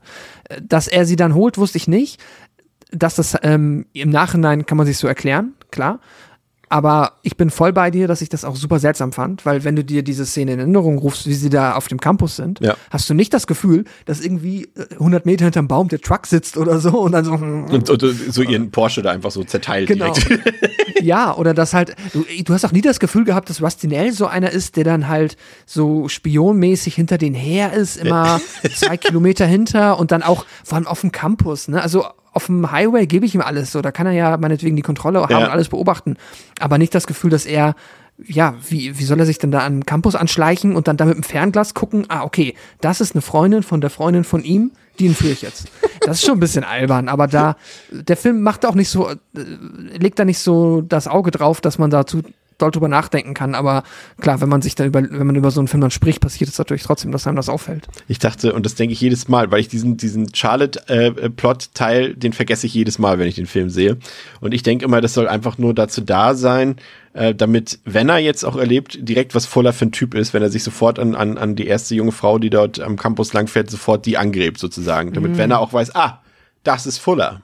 So, weißt ah, du? Ne? okay, okay, okay, okay. Damit ja, gut. der Zuschauer auch nochmal weiß, ah, das ist Fuller und der ist ja eigentlich ein Aufreißer oder so, ne? Oder unangenehm oder was auch immer. Ähm, das dachte ich immer. Dann denke ich jedes Mal wieder, ey, Charlotte? Ich finde es auch so gut, wenn das das erste Mal erwähnt wird, so, ja, ich habe Charlotte gekidnappt. Oder so. Und ich denke jedes Mal so, wer?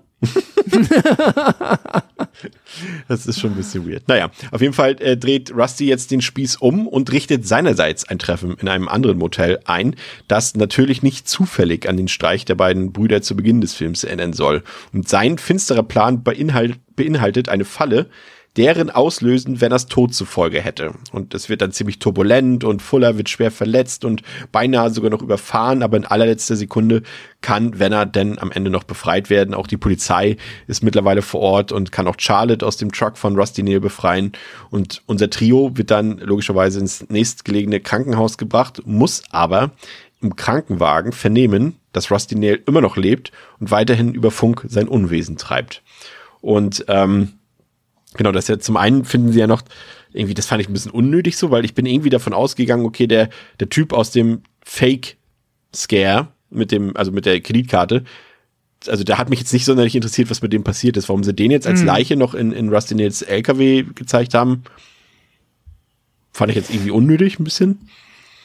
War das, äh, aber das war doch eigentlich so, damit sie halt zuerst denken, dass er es ist. Das hat der Film doch, glaube ich, ausschließlich dafür gemacht, Ach so, dass stimmt. du, du denkst dann, ah ja, da ist ja eine Leiche und dann zwei Minuten später, ah, es war die Leiche von dem Ja, ja, Eismann. düm. Und dann hörst du ihn ja wieder und dann ist er wieder Candy Cane. Ja, stimmt, hast du komplett recht. Das macht dann doch irgendwie Sinn, dass sie es reingebracht haben. Ja, das Ende, da merkt man auch, also ich habe mir ein paar Sachen angeguckt. Also auf der Blu-ray sind die ganzen alternativen Sachen drauf. Das ist, glaube ich, insgesamt über 30 Minuten lang. Allein schon unterschiedliche Enden. Also da ist ganz viel rausgeschnitten worden, umgeschnitten worden und so weiter. Es gibt, glaube ich, äh, vier verschiedene Enden am Ende. Ähm, äh, ich glaube, nur in dem Kinocut überlebt Rusty Nail, in allen anderen Versionen nicht. Einmal wird er festgenommen, einmal wird er. Ah, jetzt muss ich gerade überlegen. Einmal wird er von seinem eigenen Truck überfahren. Ich weiß aber nicht wie, weil ich habe mir nicht alle, nicht alle Enden angeguckt. Ähm, einmal wird er festgenommen, genau, und einmal wird er einfach tot gefunden in seinem Truck, genau. Und äh, hier in dieser Version überlebt er. Ähm, und äh, es gibt so ein paar Enden, es gibt auch eins, wo, wo der Truck explodiert und dann ist da so ein, so ein Wasserturm hinter ihm, der äh, dann in Brand gesteckt wird und so eine Sachen alles, ne? Und äh, oder die wollten, nee, das wollten sie drehen, so war das genau. Und, und das äh, haben sie dann, aber das wäre zu teuer gewesen, weil dann dieser Wasserturm irgendwie 100.000 Dollar gekostet hätte und so weiter. Ähm, aber das, das, das hätte dann sein, also sollte sein Überleben dann rechtfertigen, dass dieser Wasserturm, der umkippt, das Feuer löscht vom explodierten Truck und er deshalb überleben konnte, aber es war den halt zu teuer. Und ähm, wie gesagt, es gab dann äh, auch verschiedene Versionen mit, mit äh, diesem Dreiergespann dort, wer küsst wen, wer küsst wen nicht und so weiter. Und sie haben es, wie gesagt, äh, äh, rausgeschnitten.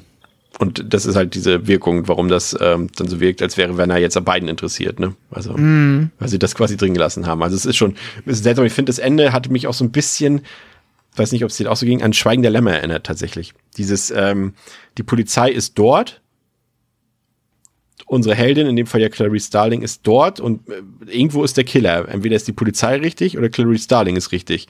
Und, und sie sollten ja auch noch so denken, dass die Polizei auch am richtigen Haus ist, wo Clarice Starling ist und so weiter. Und so wird, finde ich, auch diese Szene so ein bisschen aufgebaut mit der Falle. So, äh, in welchem Raum ist jetzt wer und in welchem Motel ist jetzt wer und ist die Polizei auch auf der richtigen Spur und vor dem richtigen Motelzimmer und so weiter. Das hat so dieses Wrong Door-Prinzip so ein bisschen. Ja. Ähm, ähm, da- das hatte ich mich so ein bisschen daran erinnert. Aber so richtig rund fand ich es nicht. Es war mir schon fast ein bisschen zu turbulent irgendwie das Ende. Ja, das ist, das ist, hab, ich habe hier genau das gleiche wieder, ich nenne es mal Problem in Anführungszeichen, weil ich es jetzt auch nicht schlecht fand, das hat mich auch nicht abgeturnt, aber ich mochte es halt nicht so sehr wie viele andere Momente des Films. Ähm, also das gleiche, was ich halt in der Kornfeld-Szene schon hatte. Es ist halt, ne, jetzt geht's hier auf einmal zur Sache, es wird schnell, es wird actionreich und äh, ja, es fließt Blut, aber das ist dann irgendwie nicht das, was der Film für mich so, also ich, ich finde das nicht so qualitativ überzeugend wie den Rest des Films einfach. Ja. Plus es sind dann so Kleinigkeiten, wie das sie jetzt halt hier ähm, Rusty Nail halt zeigen. Äh, er ist dann halt irgendwie, ich hätte es besser gefunden, wenn sie ihn nicht gezeigt hätten, wenn er immer irgendwie im Hintergrund geblieben wäre. Ja. Ähm, und äh, im Original spricht er dann halt auch hier auf einmal. Er hat ja so einen kleinen Moment, wo er was sagen darf. Also quasi ähm, in Persona und nicht über CB-Funk. Und er hat dann auch nicht die Stimme von Ted Levine. Und das ist dann, ähm, nimmt das auf einmal ganz viel von dem, ja, von dem Mythos, der sich jetzt über 90 Minuten aufgebaut hat, aber halt von dem Grusel und von der, ähm, davon, wie einfü wie sagt man, ähm, naja, einschüchternd der halt einfach ist. Der wirkt auf einmal einfach wirklich nur wie so ein Dude und das fand ich ein bisschen schade und ja, die Idee mit dem Gewehr und mit diesem, mit der Konstruktion, die er da gebaut hat, ist mir auch schon wieder fast ein bisschen zu drüber, aber es ist okay. Also es ist wieder so, es ist, es ist nicht meine Highlights des Films, weder das Finale noch diese Kornfeld-Szene. Ähm, es ist eher die, die, die Spannungsparts dazwischen, die ich ähm, aufregend finde. Ja, finde ich auch. Ja, das könnte da irgendwie, ja, das, da wäre vielleicht irgendwie so ein, Aber äh, du hast es ja gerade gut verglichen, das ist ja bei mir auch so. Ich mag das, ich mag das Finale von Schweigende Lämmer, aber es ist noch nicht meine liebsten Parts im Schweigende Lämmer so. ja, Ja, weil ähm, es denn, also man ist, ich glaube, man guckt, ich gucke diesen Film und das gebe ich dir vollkommen recht, was du auch schon gesagt hast jetzt äh, mehrfach. Nicht wegen dieser Action-Szenen, ne? Es ist wirklich so, nee. das ist die, die, die, die Szenen zwischen, also diese, die, das Zusammenspiel zwischen den drei Figuren, dieses, das einfach das Setting, ne, dieses Open Wide und hier Highway und so weiter und da die Spannung drin, einfach die Spannung, dass da, aber hier ist ja keine Spannung mehr in dem Sinn drin, weil wir wissen ja, ja, Rusty Nail ist ja gerade da, so, also was soll mhm. jetzt, ne? Also es kann genau. ja jetzt nur zum direkten Konflikt kommen und mit einer Lösung am Ende, so, das fand ich, finde ich, aber gut, ich habe ja eben Probleme mit Showdowns am Ende, weil ich finde, die mhm. wenigsten Filme, gerade Actionfilme oder Horrorfilme lösen mhm. einen Showdown gut auf am Ende. Ähm, aber ja, aber sagen wir es mal so, es zieht den Film auch nicht runter, drücken wir es mal so aus. Genau. Ja. Also für mich äh, muss ich sagen, ist, ich habe ihn aufgewertet jetzt von dreieinhalb auf vier. Ähm, der ist, ich finde ihn einfach super unterhaltsam, ne? Das, dieses schnelle Pacing, mhm. die Figuren sind alle irgendwie, wie gesagt, wir werden mit keinem von dem befreundet gerne, ähm, aber irgendwie machen die in der Summe irgendwie Spaß. Ähm, und der Plot ist halt straight erzählt und der hat ist, ist gut gefilmt. Wie gesagt, ist nicht immer alles logisch und so weiter, das haben wir schon gesagt. Der hat diesen Charme der 2000er, der frühen und ist halt so ein MTV, Generation MTV-Film äh, oder der zweiten MTV-Generation, drücken wir es mal so aus, also unsere. Und ist einfach super spannend, ne? Und äh, High, nennt man das High Octane? Habe ich mal gelesen, nennt man das so? Ja. Ja. ja, ja. Und ähm, das kann man dann wieder mögen oder nicht, aber ich äh, liebe das und habe den jetzt auf vier aufgewertet. Ist eine, man hat wirklich sehr, sehr, eine sehr, sehr gute Zeit. So gerade auch das ist so ein Film, der ist prädestiniert für Samstag Nacht 0 Uhr oder 23 mhm. Uhr und so, ne? Schönes, ja, gerade im Sommer kann man ihn, glaube ich, auch noch gut gucken. Schön kühles Alster dazu oder so und dann passt das. Wie findest du den Film in der Summe? Ich kann das sehr gut äh, eigentlich unterschreiben, was du gesagt hast. Ich finde ihn nämlich auch maximal unterhaltsam. Er ist wirklich super vom Pacing, er ist knackig, er hat geht keine 100 Minuten. Das ist für einen Film dieser Art finde ich sehr gut, ähm, weil er halt dann auch nicht so tief in die Figuren und Charaktere einsteigt, ne, sondern es geht halt mehr um dieses Konzept halt einfach Rusty Whale gegen diese ja zwei Schrägstrich drei Late Teenager und das ist das, worauf der Film sich konzentriert und das macht er meiner Meinung nach 90 Prozent der Zeit sehr, sehr gut. Er hat ein, ja, dieses coole Achterbahn, diesen coolen Achterbahn-Spannungsbogen drin, der einen auch immer irgendwie noch genug bei der Stange hält, als dass man sich auf den nächsten Part freut und es gibt ein ja, paar Sachen, die halt nicht... Ja, eine Zuckerstange an der Candy Cone. Genau, ähm, es gibt ein paar Sachen, die ich äh, dem ja dann doch angekreidet habe. So ein paar Sachen finde ich, ein bisschen unrund halt. Ich habe ab und da hier mal diese Zeitsprünge, wo ich mir irgendwie gewünscht hätte, mitzubekommen, was dazwischen passiert ist. Einfach nur, weil ich denke, dass das für die Figuren ganz interessante Momente waren, weil sie wahrscheinlich sich erstmal, ja, mit der Situation ein bisschen auseinandergesetzt haben, aber das wird dann übersprungen. Das ist ein bisschen weird. Da kann auch sein, dass das jetzt mit diesen Deleted Scenes zusammenhängt. I don't know.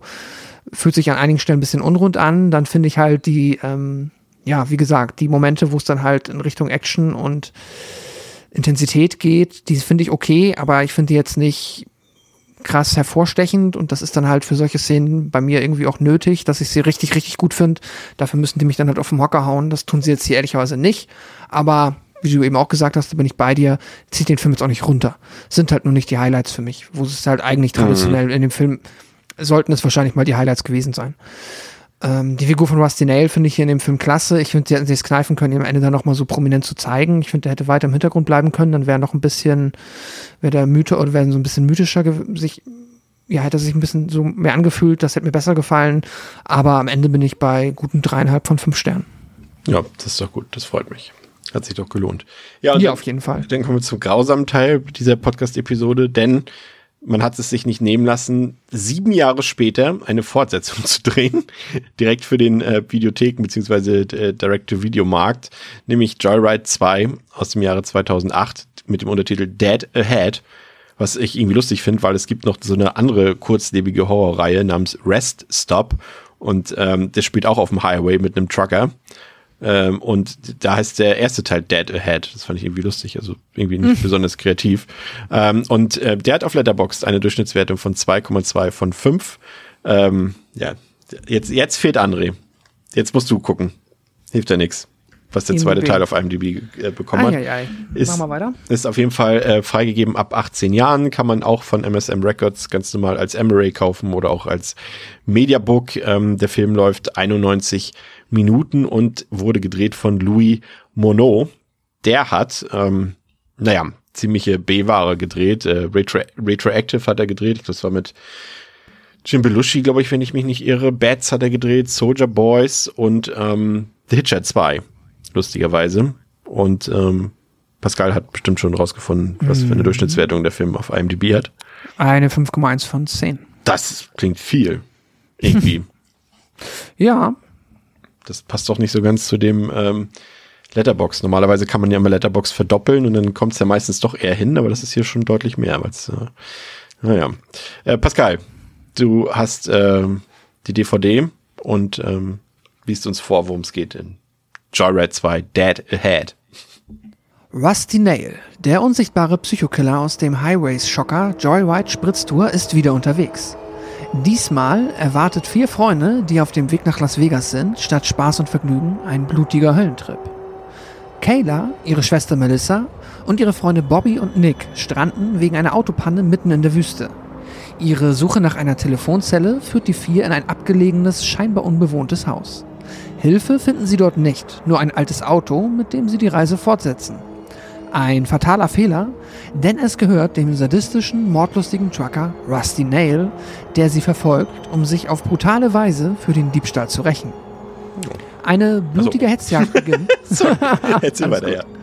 Eine blutige Hetzjagd beginnt, der die Freunde mit ihren primitivsten Ängsten konfrontiert und sie in den Abgrund des Wahnsinns blicken lässt. Hart, schnell, böse, nur für starke Nerven. Äh, das Ende fand ich jetzt ja, also die primitivsten Ängste. Ich glaube, das ist auch einfach, das sagt man nicht so. Man sagt das doch eigentlich immer die, ähm, aber jetzt fällt mir leider der, das die richtige Redewendung nicht ein, die, ähm, Da kann ich dir leider nicht helfen. Vielleicht ist es aber auch, sind es doch die primitivsten Ängste. Aber ich bin auch gestolpert, ja. Das war schon ein bisschen weird, ja. Ähm, ja, ich weiß gar nicht, wo ich anfangen soll. Erstmal danke nochmal, dass wir jetzt nochmal wissen, wie die Figuren heißen. Äh, denn das ist ein Punkt, den der Film einfach, also da sieht man dann auch gleich wieder, wie gut der erste Film ist, weil der erste Film hat gezeigt, wie gut Figuren funktionieren können, auch ohne diepe Charakterisierung und ohne irgendwie da jetzt über so einen Standard hinauszugehen, aber sie waren irgendwie alle sympathisch und man konnte mit allen mitfiebern. Und hier hast du es direkt wieder mit vier Arschlöchern zu tun. Oder Ar- ArschlöcherInnen, ne? Also wirklich. Sie sind alle, alle blöd. So dieses völlig daneben, da ist nicht eine Figur bei, mit der ich jetzt persönlich mitfiebern konnte. Dann hast du noch dieses äh, Date von der einen Schwester, dieses, äh, der- das ist der, der hat ja wenigstens immer noch einen Arc abbekommen. Das muss man ja dazu sagen. Das fand ich wiederum noch ganz witzig. Äh, das, das ist quasi so ein typischer, also jetzt kommen wir wieder in eine andere Zeit. Wir waren ja von den frühen 2000ern. Jetzt sind wir ja in der MySpace-Zeit. Die- Ja. Also das Fass will ich jetzt nicht aufmachen, aber alle, die MySpace noch kennen, wissen natürlich, was es damit auf sich hat. Und äh, äh, ich will jetzt nicht sagen, dass ich damals auch ein Emo war ich vielleicht, aber ich sah nicht so aus wie ein Emo. aber uns, unsere Figur hier ist halt der Prototyp Emo gewesen. Ähm, und äh, das ist quasi so ein, so ein Online-Date zwischen ihm und äh, der einen Schwester dort.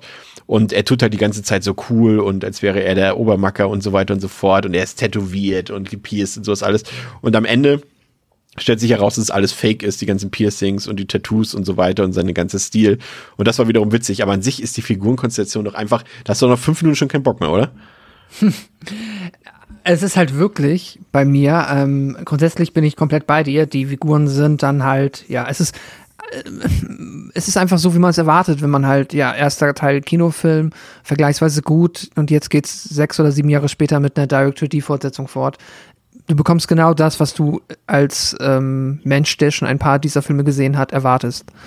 Was wir jetzt an Figurenqualität, ja, serviert bekommen. Und da muss ich aber halt wirklich sagen, dass die Figur des Nicks so, ähm, so fremdschämig wie er halt irgendwie auch ist. Ist und Nick so der Emo? man- Nick ist, äh, ich oder verwechsel ich das gerade? Nee, doch, ich glaube, Nick ist gespielt von Kyle Schmidt. Das müsste, ja, der Emo sein. Ja. Der andere ist Bobby, genau.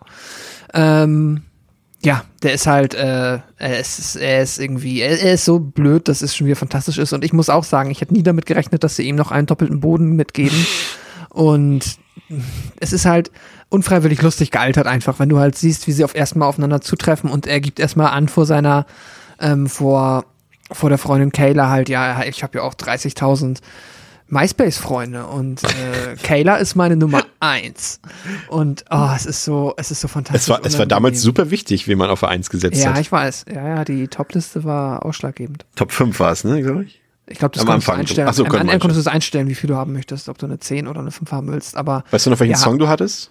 Da konnte Nee, man ja mal einen Song einstellen. Oder das war, und man konnte ja mit, mit dem HTML-Code und so, wenn man die kopiert hat, konnte man das ja, Ja. so krass designen und so weiter.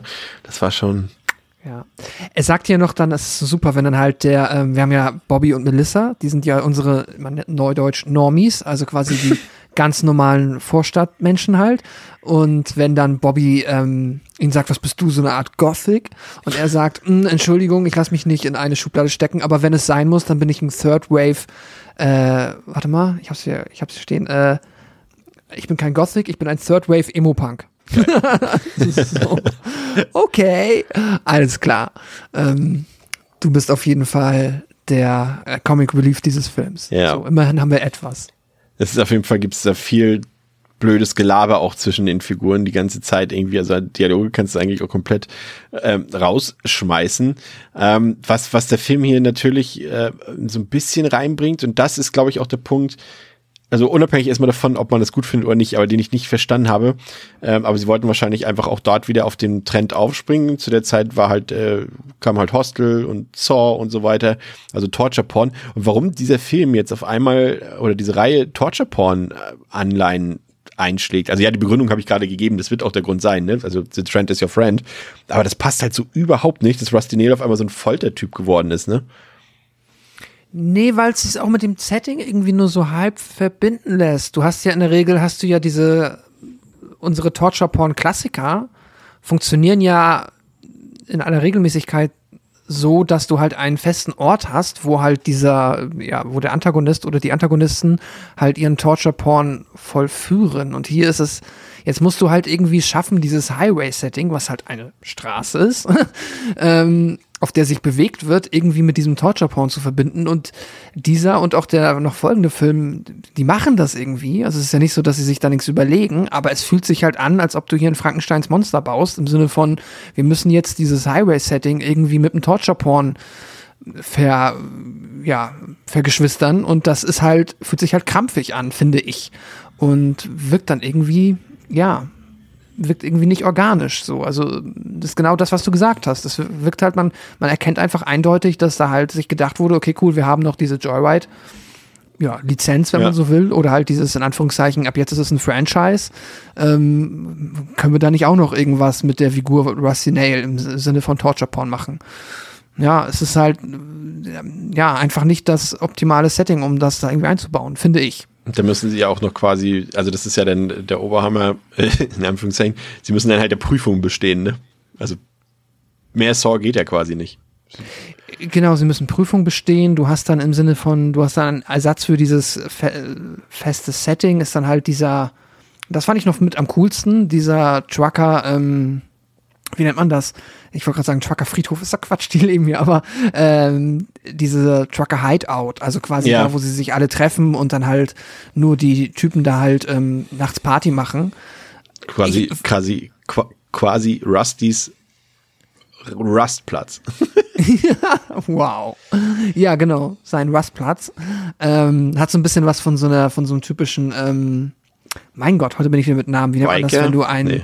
nee. ich meine eigentlich gerade, verdammt, wo, du hast einen Wohnwagen, ganz viele Wohnwagen in den USA Trailerpark? zusammen. Danke, Trailerpark. Truckerpark so, eine, so ein Truckerpark, Trailerpark, genau. So, so, so ähnliche, so ähnlich sieht das aus. Und das ist ja schon noch mit das coolste Setting, das der Film irgendwie einem da präsentiert oder das coolste Setpiece. Aber auch das fühlt sich dann halt schon wieder so ein bisschen fernab von der Ursprungsidee an, dass es halt über diesen Highway und diese Motels geht. Ja, schwierig. Es, es ist ja auch irgendwie, man merkt auch gleich, dass, es, dass sie halt wirklich auch, es äh, kommt denen ja auch gar nicht auf Spannung oder sowas drauf an. Ne? Du siehst ja wirklich schon bei der e- allerersten Szene, äh, es siehst du ja schon, dass der Film erstmal auch super billig aussieht. Ne? Also das Production Value ist quasi direkt in, in den Keller gegangen. Also da gab es quasi nicht so, wie wir es bei anderen Horrorfilmen rein kennen, wo man irgendwie vielleicht noch so einen dezenten Abstieg sieht. Ne? Hier geht's quasi direkt vom Maximum, äh, direkt in absolut bodenlosen Keller. Und äh, nach zwei Minuten siehst du irgendwie die ersten nackten Brüste und nach drei Minuten kommt der erste Kill, der auch noch richtig kack aussieht. Der sieht schon, ähm, ja gut, Wrong Turn kommen wir gleich noch drauf zu sprechen, aber der könnte auch so ein Wrong Turn Kill sein, irgendwie, wie die einfach im Truck fe festgeklemmt ist, in der, in, quasi im Fenster und äh, Rusty Nail fährt an einem anderen Truck vorbei und enthauptet quasi mit diesem Truck sie. So, Aber so, das ist schon das erste, das erste Dialog. Du musst natürlich sofort die nackten Brüste zeigen und so, du weißt ja sofort, mm. wo wir hier zu Hause sind. Ne? Das ist so billig alles. Und ich muss ehrlich gesagt stehen, also auch inszenatorisch, also ja, natürlich limitiert das Budget den Film gewaltig. Ne? Und da kann jetzt ein Regisseur jetzt auch nicht mehr großartig viel was machen, wenn die sagen, hier hast du nur 500.000 Dollar oder eine Million, kannst du halt im Jahr 2008 nichts mehr draus machen. Das ist halt einfach so Fakt. Ne? Aber dann versuch es wenigstens auch gar nicht erst, sag ich mir mal so. Mhm. Aber der Film ist halt inszenatorisch irgendwie so maximal weit entfernt vom Medium Film, dass das mich auch richtig genervt hat, so den zu sehen, weil er einfach auch hässlich ist, der Film. Ne? Da gibt's so diese eine Szene am Anfang, als Bobby weg ist, ne, diese dramatische Szene an dem Diner, und, und da läuft dann so, so ganz komisch schmolzige, dramatische Musik und es soll irgendwie, da gibt es eine Kamerafahrt und es soll alles irgendwie sehr dramatisch aussehen, aber es sieht mhm. einfach maximal unspektakulär und billig aus, aber es wird uns irgendwie als großes Hollywood-Drama verkauft. Das ist furchtbar. Also das Production Value versaut vieles an dem Film, finde ich. Ja, ich finde auch, der Film ist definitiv äh, gut dabei, sich hier krass zu verheben. Genau das, was du gesagt hast. Man hätte einfach sich dann auf ja andere man hätte einfach anders mit dem umgehen müssen, was man zur Verfügung hat. Und da ist ja gerade das, was wir gesagt haben. Ne? Du hast dieses Setting, du hast diese Natur in den USA, die, äh, durch die diese Highways einführen. Da hätte man halt wieder kosten, irgendwas. Ne? Genau, die nichts kosten. Dann hättest du irgendwo ne, so ein abgefragtes Motel irgendwie als äh, für geringe Kosten wahrscheinlich wieder als Drehort irgendwo noch haben können. Da hättest du wieder eigentlich äh, was anderes machen. Also da hättest du, glaube ich, was Besseres machen können, als jetzt halt das ganze Geld dann ja in diese in diese Pseudo, wie du gesagt hast, dieses ja, in, diese Szenerien zu, zu verfrachten, wo du halt nicht die Qualität erzeugen kannst mit dem geringen Budget, wie du gesagt hast, die man halt bräuchte. Das fand ich halt, hat man hier auch von vorne bis hinten halt wirklich gemerkt. Das hat nicht wirklich zusammengepasst. Da hat sich, fühlt sich der Film leider nicht so an, als ob sich da jemand wirklich ernsthaft gute Gedanken gemacht hätte, wie man jetzt das schafft, mit diesem Franchise weiter einen unterhaltsamen Film zu fabrizieren. Ja, komplett. Also ich habe das auch nicht so. Also mh, mm, was soll ich sagen? Und mit den mit den Brüsten, es ist, das, es ist es ist genau das, wo ich eben ja schon meinte. Wir haben halt, was die Figuren angeht und die SchauspielerInnen, bekommst du genau das, was du eine ja. Million Mal schon woanders gesehen hast im Sinne von, okay, der erste Film hat gescheite Schauspieler, äh, tatsächlich keine nackte Haut jetzt irgendwie großartig drin. Der zweite muss uns direkt sagen, wo es hier lang geht. Das heißt, äh, ja, Figuren blöd, nackte Haut nach zwei Minuten und welcher Film schafft es dann natürlich noch schneller? Ich habe, also das glaube ich wirklich hier, du hast recht, irgendwie die erste Minute nach 60 Sekunden. Ja, ich ist das nächste Sekunden, Sequel unter, ja. ja. das nächste Sequel schafft es dann glaube ich in fünf Sekunden. Aber es ist, es ist so, weißt du, so, das ist so ein Film, den kaufst du theoretisch gut in Deutschland wieder nicht, weil er, glaube ich, ja, weiß ich nicht mehr genau, warum er bei uns so teuer ist, aber das ist, sag mal, in den USA findest du diesen zweiten Teil wahrscheinlich für einen Dollar in so einer, so einer Grabbing Box und mhm. genau das kriegst du halt auch, ne? Ein Film für einen Dollar sozusagen. Also die Schauspieler sind ein Dollar Schauspieler, die Optik ist ein Dollar und das kriegst mhm. du halt auch. Und ja, das ist irgendwie nicht. Ich muss sagen, ich war schon erstaunt. Ich glaube, der Film wurde in Kanada gedreht. Ich hatte erst schon, so irgendwie nach zehn Minuten hatte ich mir schon aufgeschrieben, bestimmt Rumänien oder Bulgarien, weil irgendwie mhm. auch das sah auch irgendwie, weil es nicht auch nicht mehr nach USA aussah für mich. Mhm, das mhm. macht der dritte Teil noch krasser. Da sieht's halt gar nicht mehr aus, als wäre das irgendwo in den USA. Ist auch Kanada gewesen, aber das alles so, das wirkt alles dann nicht mehr so cool irgendwie auch. Und ich muss auch gestehen, der Film auch sehr langweilig zwischendurch. Gerade eben, wenn es mhm. was, weil der erste Teil konnte sich auf seine SchauspielerInnen nennen und äh, auf seine, seine Figuren, die da uns irgendwie entertained haben, verlassen. Und das konnte der hier halt überhaupt nicht. Und dadurch sind diese Szenen dann halt irgendwie auch super langweilig, die da irgendwie zwischen den Figuren sind. Und da war keine Spannung bei kein Grusel, kein Thrill irgendwie und halt auch wieder so dumme Sachen bei, dass die nie die Cops rufen, ne? Also die kommen ja nicht mal auf die Idee. Im ersten Teil wissen wir, okay, da hatten sie Konflikt mit den Cops, da waren die irgendwo mal mit bei, die Polizei, aber hier kommen sie ja gar nicht auf die Idee. Und auch diese Sache, äh, dass sie nicht wissen, wie wir zur Lösung des Films kommen, obwohl sie doch wissen, wo Rusty wohnt. Ich meine, die haben doch das Auto von da geklaut. Es ist absolut, äh, was mich auch mega nervt, ist ja überhaupt, wie sie auf die Idee, also, dass sie das Auto klauen, meinetwegen, okay, weil sie sind gestrandet im Nirgendwo geschenkt. Ja. Dass sie nicht sofort mit dem Auto zur nächsten fucking Tankstelle fahren und sagen, ja. hey, und jetzt müssen wir mit hier mit dem Auto zu unserem Gestrandeten, das machen wir heil und dann bringen wir das Auto sofort zurück. Also das, das normale, also was heißt normale? Soll es nicht abwertend klingen, aber das halt so 0815, eine Gruppe von 0815 Menschen wirklich so schnell einfach da äh, sich quasi davon überzeugen lässt, ja, dann klauen wir das Auto jetzt. und er kann sich ja melden und irgendwann bekommt es wieder. So, das ist ja Quatsch. Also, das ist ja wirklich komplett an den Haaren herbeigezogen. Das ist, äh, diese, ja, das ist also diese Entscheidungen, die die Figuren treffen, sind so unglaubwürdig. Das ist wirklich richtig, richtig blöd. Und genau, was du aber auch gesagt hast, dass man nicht schneller, dass sie nicht schneller raffen, dann wo es dann am Ende hingeht. Und dass das halt natürlich offensichtlich der Typ ist, von dem sie das Auto geklaut haben. Ah, und auch dieses Strip-Nummer. Ich meine, da muss ich noch mal kurz schmunzeln, muss ich sagen, das war ein, einer der, also ich fand ja den, der Nick, der hat immer seine unfreiwillig komischen Momente, das fand ich schon ganz gut. Aber wie sie dann diesen unsäglichen Striptease aufgelöst haben, dass sie halt das vor einem falschen Truck macht, also das ist auch kein grandioser Gag, aber so im Kontext dieses Films noch einer der witzigeren Momente. Ja, das habe ich mir auch noch aufgeschrieben. Ja.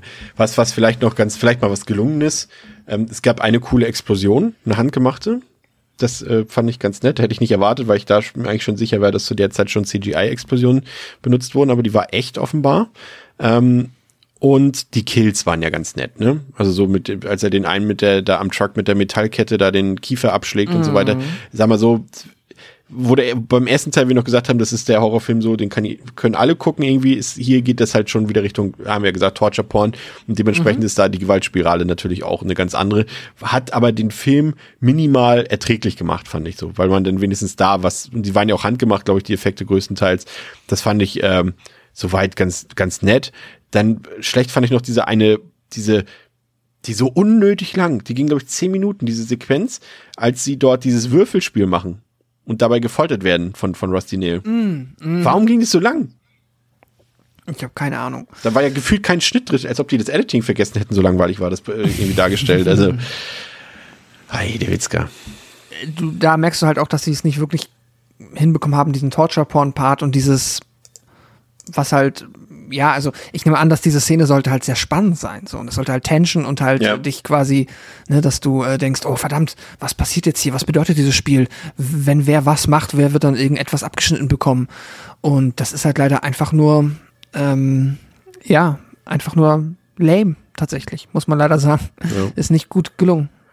Ja, also letztendlich, wie gesagt, du hast es so schön gesagt, man bekommt eben das, was man eigentlich auch erwartet hier an dieser Stelle. Das ist halt eine DTV-Produktion und das sieht man auch über die volle Lauflänge. Das Editing ist amateurhaft, da wird irgendwie gefühlt Archivmusik, glaube ich, benutzt sogar für den Score.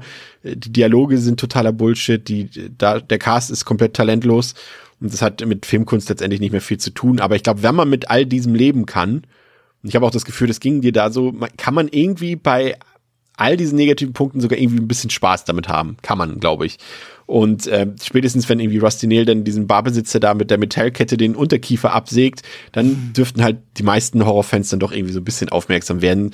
Das geht halt in eine komplett andere Richtung. Man darf den halt mit dem, mit dem ersten Teil irgendwie nicht vergleichen oder da irgendwie großartig anziehen. Das sind zwei unterschiedliche Sachen. Nur irgendwie der Truck oder ein Truck, dass der eine Rolle spielt und dass der auch noch Rusty Nail heißt, das ist dasselbe irgendwie, aber alles andere ja. irgendwie nicht. Und deswegen hast du hier deutlich mehr Gore-Szenen als im Original. Ähm, und die sind auch relativ brachial, wenn sie denn auftreten. Das war auch nicht schlecht. Aber wie gesagt, erzähltechnisch hat er nichts zu bieten. Der langweilt, äh, keine Atmosphäre, keine Spannung, kein Horror so richtig. Und wie gesagt, das Budget gibt dann den Rest dazu. Also das haben, muss man auch dazu sagen, das haben auch schon Filme mit ähnlichem Budget besser hingekriegt. Aber auch hier gilt, für den kurzen Mitternachtssnack, so ganz bisschen Spaß, so wenn du irgendwie, was gucke ich denn jetzt? Ach komm, ich will irgendwas, ne? Dieses typische, äh, mhm. ich hasse das eigentlich, das zu sagen, aber es gibt es ja manchmal, diese Kopf, Ausschaltfilme, ne, mal kurz, wenn du nicht schlafen kannst oder so weiter, dann kann man den gucken. Dann kriegt er seine anderthalb Sterne jetzt von mir, aber das ist auch gut. ja, ja, ich finde auch. Also man muss halt sich von vornherein klar sein, aber das, also man muss sich klar sein, dass der Film, wenn er Qualitäten hat oder wenn er es schafft, einen irgendwie zu unterhalten, dann nicht auf die gleiche Art und Weise und mit den gleichen Mitteln, wie es der erste schafft. Aber da muss man halt dann auch ehrlich sein und das wusste ich ja auch vorher. Deswegen kann ich jetzt dem Film auch nicht ich kann gar nicht so super böse sein, weil ich meine, was erwarte ich denn, wenn nach sieben Jahren eine Direct-to-Video-Produktion startet, auch mit äh, geringem Budget, das haben wir jetzt halt oft genug schon in anderen Franchises miterlebt, dann kriegst du halt sowas so. Und dann ist es das und dann guckst du das. Deswegen, ich, äh, man kann dem Film nicht böse sein im Sinne von, da wäre jetzt so viel Potenzial verschenkt worden. Ein bisschen vielleicht hier und da, klar hätte man wahrscheinlich auch dann sich wieder was anderes einfallen lassen können wiederum wurde natürlich auch dazu dann genötigt und der, der Film wäre halt auch nicht ich will sagen, wenn die sich, wenn sich jemand die Idee gehabt hätte, mit, mit Kleingeld das Franchise fortzusetzen und zu der Zeit kein Torture Porn zu machen, hätte er vermutlich kein Greenlight bekommen. Ja. So, in dem Sinne ergibt Sinn, dass der Film so existiert, wie er existiert. Mein Gott, ähm, ich finde auch, ich habe dem tatsächlich sogar zwei Stände gegeben, weil ich finde, der hat so seine ähm, Ulkigkeit halt wirklich dann durch die Figur des Nix größtenteils und wie die anderen Figuren mit dem irgendwie nicht klarkommen und der hat so ein, ja, diesen gewissen 2008 Charme, der dann halt da irgendwo auch mitspielt.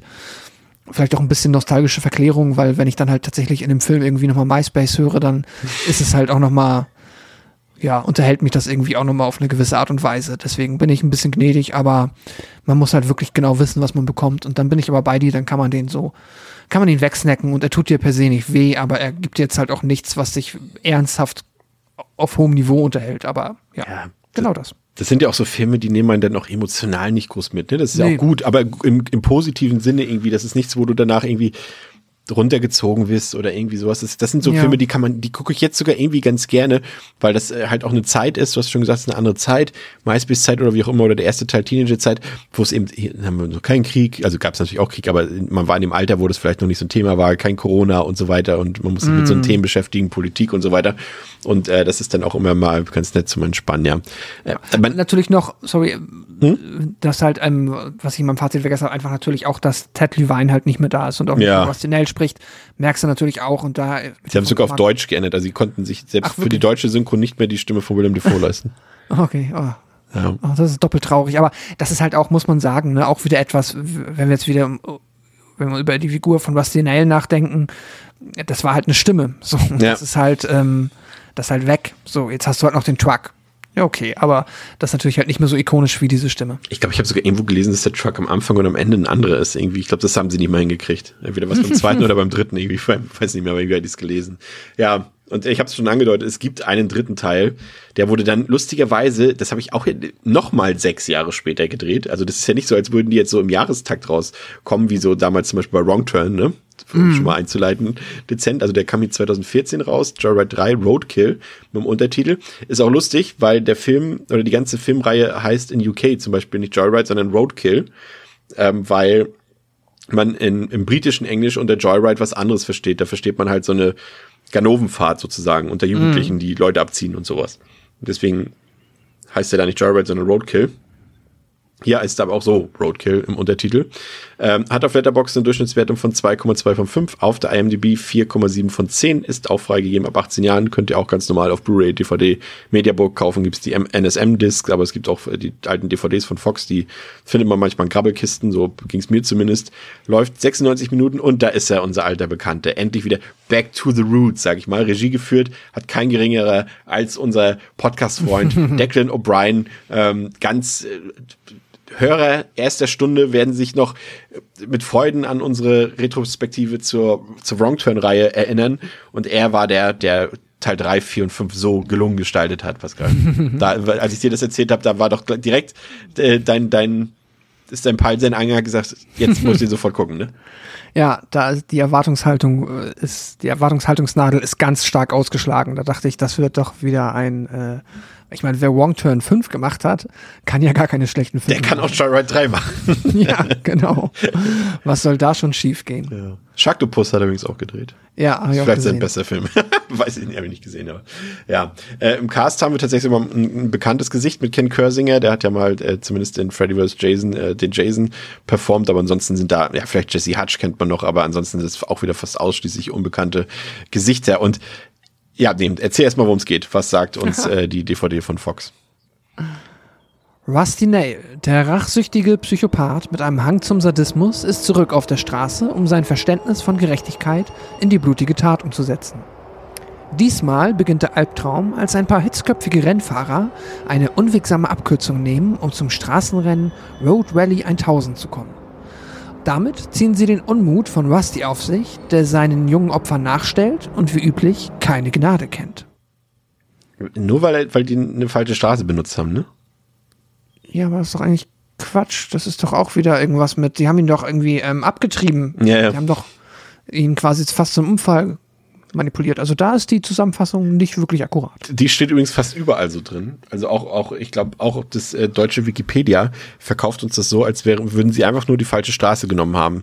So dieses, ihr dürft diese Straße nicht langfahren. Doch, fahren wir. Und auf einmal ist Rusty Nail da, so, weißt du? So. Ja, das ist, glaube ich, ne, du hast ja am Anfang diese Szene, wo sie in dem Diner wieder sind und fragen, ob sie eine Abkürzung nehmen können und dann wird ihnen, also man könnte jetzt sagen, ja, sie wurden gewarnt, dass auf dieser Straße schlimme Dinge passieren. Aber es ist ja keine offizielle Warnung. Also. Nee, und außerdem, die schlimmen Dinge haben sie selbst verursacht, was sie selber an, angefangen haben, den Trucker da quasi mit ihm äh, auf der Straße Unfug zu machen. Ich, ich, weiß, ich weiß nicht, wie man das genau sagt im Rennfahrjargon, aber ihn fast von der Straße halt abgebracht haben.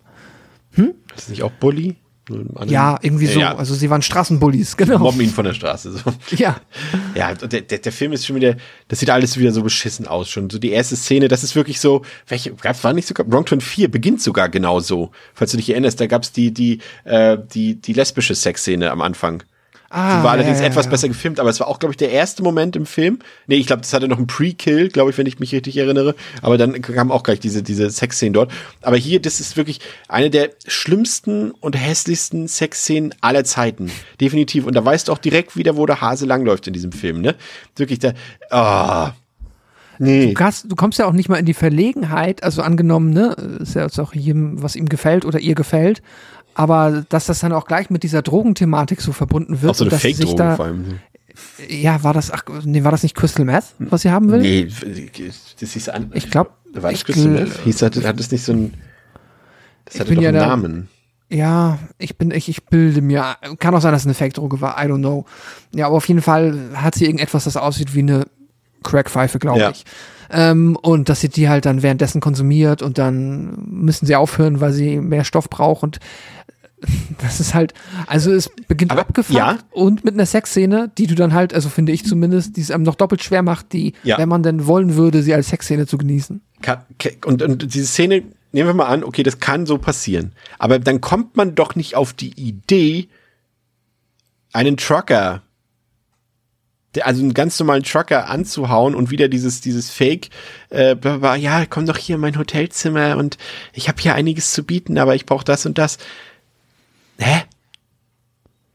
Also, Ja. wie, also das ist ja noch, das ist ja beim ersten Teil, das ist ja Sinn gemacht, weil die Jugendlichen so, oder die beiden hier, ne, so, aber äh, das ist doch nicht die Idee, um an Drogen ranzukommen, ist doch nicht das erste, was du machst, irgendeinem random Trucker von der Straße da ins Hotel zu holen, um den zu verführen. Es ist super weird. Äh, das läuft halt auch nochmal vielleicht für die Zuhörer ja irgendwie so ab, dass sie dann genau das, also, was du gesagt hast, die versuchen dann einfach mit einem CB-Funk wieder irgendjemanden zu erwischen, den sie dann ausrauben Ja. können, um Geld zu bekommen. Also es ist halt wirklich so, dass das stimmt, also das ähm, trivialste Drogenjunkie-Plot-Device, das du haben kannst, im Sinne von, die Drogenjunkies haben kein Geld. Sie gehen einfach, sie suchen einfach den nächstbesten Menschen und kommen darüber an Geld. Okay, whatever. Und dann wird sie aber so gedreht, dass ne, Candy Kane, äh, Candy Kane, Quatsch, er ist ja Rusty Nail, Ja. ist natürlich viel zu schlau und überwältigt die dann und dann wird das erste Torture Porn slash Saw Game eingeleitet und dann hat er ja aber auch diese Drogen. Also weißt du, er hat die ja. Ja. Und das habe ich nicht gerafft. So benutzt die dann direkt, weiß auch direkt, dass es denen darum ging und benutzt die dann als, ähm, um die halt äh, im Spiel abzulenken. Das ist so weird. Ich kann es mir nur erklären, äh, dass sie, dass sie halt so auf Stoff waren, dass sie halt, dass es halt, dass sie, dass sie so dass sie auf diese Schwachsinnsidee gekommen sind, deshalb, weil sie drauf sind, weil sie Ja, da nicht eine, lo eine logische Idee hatten, sondern einfach das, was man so, ne, kennen wir jetzt nicht, wie das ist, aber so stelle ich mir das vor. Und ähm, ja, weiß ich auch nicht. Auf jeden Fall äh, ist dann, ist es dann wieder so, das ist halt Jigsaw dann einfach, ne? Du hast es schon gesagt, eben, das sind dann Fallen und Prüfungen wieder. Und gerade schon das erste, also ja, Nail war schon immer sadistisch so ein bisschen. Und auch so diese erste Falle im ersten Teil, die war ja auch recht verspielt und so weiter, dort mit dieser Schussvorrichtung und so weiter. Aber das hier, also das, das Candy und ihr Freund quasi dort an den Truck gefesselt sind und sich an den Händchen halten müssen, sonst werden sie vom Truck zermatscht. Und dann werden sie ja noch, auch noch zerteilt in alle Einzelteile. Also das hat jetzt so mit Joyride selbst nochmal im Vergleich zum zweiten Teil eigentlich gar nichts zu tun, fand ich. Nee, überhaupt nicht. Also diese, dieser Opener hier ist es, aber es passt so gut zu Wrong Turn, ne? dass du halt, du brauchst Ja. erstmal diesen Opener, der nichts ein- mit den ja. anderen Figuren zu Ja. tun hat. Ne? So diesen kleinen, also bevor wir euch jetzt zehn Minuten so eine lahme Geschichte präsentieren, die euch erstmal langweilen wird, beginnen wir erstmal mit einem Kill und mit ein bisschen Sex, so, das ist okay. Das ähm, ist offensichtlich ja auch sein Marken, also unter anderem sein Markenzeichen von äh, der kleine Brian. Ähm, habe ich also, ja, war ich jetzt nicht doll überrascht, aber wie du sagst, es ist halt, ähm, das ist halt noch weniger die Idee von Joyride als der zweite. So, du bist jetzt halt wirklich in irgendeinem komischen, wir haben Joyride jetzt ins Saw-Universum verbannt, Filmgestrüpp unterwegs, wo jetzt halt Rusty Nail echt Jigsaw ist und einfach auf offener Straße mit seinem fucking Truck Jigsaw-Fallen baut. Ja. Was echt richtig blöd ist. ja. Ja, das ist, ähm, naja. Ähm, ja, auch unsere Figuren wieder, ne? Diese Rand-Crew auch völlig unauthentisch und äh, auch da, warum macht, macht ihr das? Also der Bi- Film ist so billig, da wird, wird nichts authentisch für irgendwie äh, gezeigt oder sowas, irgendwie so, also es wirkt null so, als wäre das eine echte Rand-Crew irgendwie. Dann ist auch vieles bei, also fast der, ich glaube, der, fast der komplette Film spielt bei Tageslicht, was natürlich auch aus Kostengründen wahrscheinlich wieder ähm, der Fall war. Und man hat auch so ein bisschen das Gefühl, und das hat, das, das ist mir dann wirklich negativ richtig aufgestoßen, das ist aber auch wieder typisch Declan O'Brien, dass hier, und das war beim zweiten Teil nicht so, aber hier schon, also ich habe ein echt leicht unangenehmes Gefühl bekommen, weil du merkst, dass die Frauenfiguren hier wirklich nur für den Sexfaktor da sind, ne?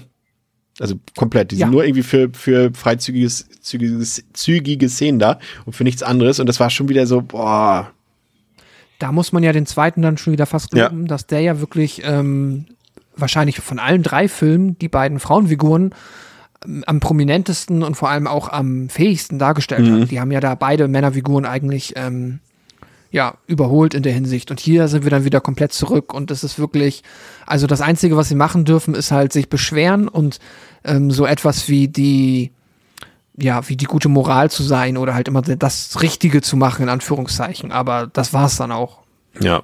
Davon ab sind sie, wie du gesagt hast, nur für den ähm, Damsel in Distress slash äh, beziehungsweise Schrägstrich, ja, Sexappeal-Faktor im Film. Ja, komplett. Und wie gesagt, die sind alle voll auch arschig, also sowohl die, die, die Männer als auch die Frauen. Und äh, also ich verstehe halt auch immer nicht, wie man da auf die Idee kommt, dass das funktionieren könnte oder dass die Leute das sehen. Oder es ist halt immer wieder dieses, was ich einfach nicht mit meinem Gehirn nachvollziehen kann, was ja auch die, die späteren Freitag der 13. Filme oder Nightmare-Filme gemacht haben, dass du einfach dann irgendwann den, den Killer anfeuerst.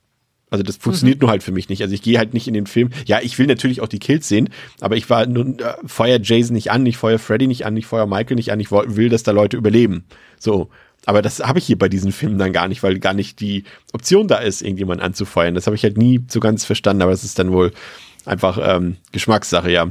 Aber ansonsten erfüllt der Film auch wirklich jedes erdenkliche Trope an Figuren, an Szenarien. Das ist natürlich, wie wie wir schon gesagt haben, der, der Typ in, in der Raststätte, der die warnt und das ist alles, die, nie, kein Fettnäpfchen wird ausgelassen und so weiter.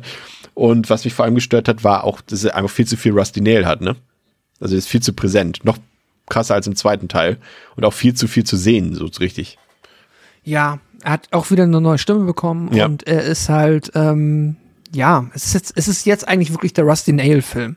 So, und ja, bin ich bei dir. Ähm, ich kann da manchmal auch eigentlich mitgehen. So, es gibt so Jason, also ne, so dass die drei ähm, großen Slasher-Ikonen bezüglich Bösewichte, das würde hier und da schon für mich immer gut funktionieren und funktioniert auch für mich, dass ich da mal sage, okay, ich gucke mir einfach einen ganzen Film einfach nur an, wie ähm, da Teenager umgebracht werden, die ich alle ätzend finde. Das kann unterhaltsam funktionieren, aber hier ist es dann, dafür ist halt die Figur von Rusty Nail nie äh, nie gut genug gewesen oder auch nie so etabliert geworden äh, gewesen, dass ich da mit dem, mit der irgendetwas verbinde. Also die hat ja auch, die ist ja so schwammig vor allem. Das ist halt, klar, also per se kennt man dann den ersten Teil und versteht, okay, hier ist Rusty Nail, das ist der Trucker, so das ist ein Ding. Seine Maske ist der Truck in dem Sinne und er ist diese Stimme über den CB-Funk und wenn du dich mit ihm anlegst, dann, ähm, ja, ist er dir halt auf den Fersen.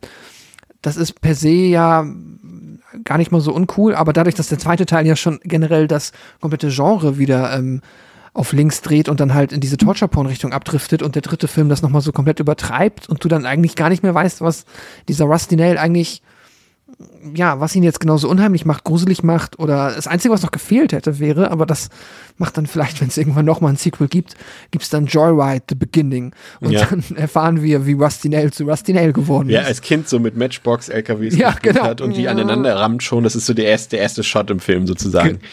genau. Oh, aber wir, oh, vielleicht ist der gar nicht so schlecht, der Shot. Stell dir vor, also der kleine Rusty sitzt in seinem Spielzimmer und hat so Spielzeug-LKWs und äh, er rammt sie so aneinander und dann muss der Film, aber das kostet ein bisschen Geld. Er muss, das muss direkt in dem äh, im Cut sozusagen übergehen zu zwei echten LKWs, die aneinander rammen und explodieren. Das wäre Das wäre cool. natürlich super, ja. Nice. Müssen wir pitchen. Ja, und Declan O'Brien ausklammern, definitiv. Der darf nicht Ja. dafür in Frage kommen. Coole Szene am Anfang übrigens auch, als die von, von Candy und ihrem Freund da äh, den zerteilten Menschenmatsch auf der Straße finden und die Cops so, ist das ein Tier? ja, Ja. bestimmt mit, mit menschlichen Beinen oder so, weißt du? So, ja, das ist so, stimmt. ähm, ja, obwohl ich das eigentlich irgendwie schon wieder, ich muss dazu sagen, das klingt jetzt auch ein bisschen negativ, ich äh, sag's ja vorweg, ich finde den Teil jetzt hier ein bisschen besser als den zweiten, ähm, weil er, ich fand ihn ein bisschen unterhaltsamer, weil er auch ähm, halt ja nicht ganz so langweilig war wie der Vorgänger. Und fand zum Beispiel dieses erste, diese, diese, diese Trap mit dem, mit dem Truck und dem Händchen halt, so, das fand ich ja im Prinzip cool. Das passt nicht in den Joyride-Kosmos, aber irgendwie fand ich es dann nett. Und auch, die- auch, auch die Gewaltszenen, die sind schon, muss man sagen, also die niederen Gore-Instinkte werden auf jeden Fall befriedigt. Also hier diese, äh, der Typ da mit der Metallkettenmaske und, und dem er da diesen Metallstab dort ins Fleisch bohrt und da spritzt dann auch ordentlich das Blut oder die Zerteilung der Blondine am Ende, von der ich eigentlich dachte, dass sie das Final Girl wird, äh, wie sie an der Brücke dort komplett zerteilt wird von dem Brückenkopf quasi. Ähm, das war, das ist Declan O'Brien, ne? Das sind halt eins zu eins Wrong Turn Kills, wäre das. Ne? Das hätten jetzt auch unsere Hillbillies, unsere Hinterwäldler irgendwie sein können, die da in dem Truck sitzen und die zerteilen. Das ist wie quasi in, in Wrong Turn 5 mit dem Rasenmäher mit der Enthauptung und so weiter. Ach Gott, ja.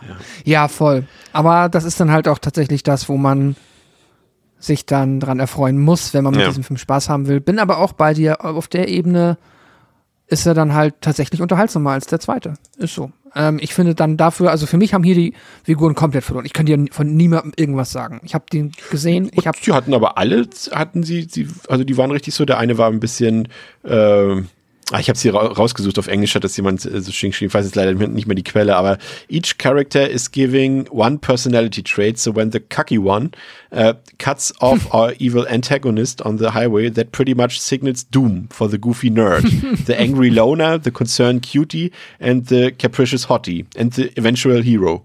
Das waren, das sind die Traits, die sie bekommen haben.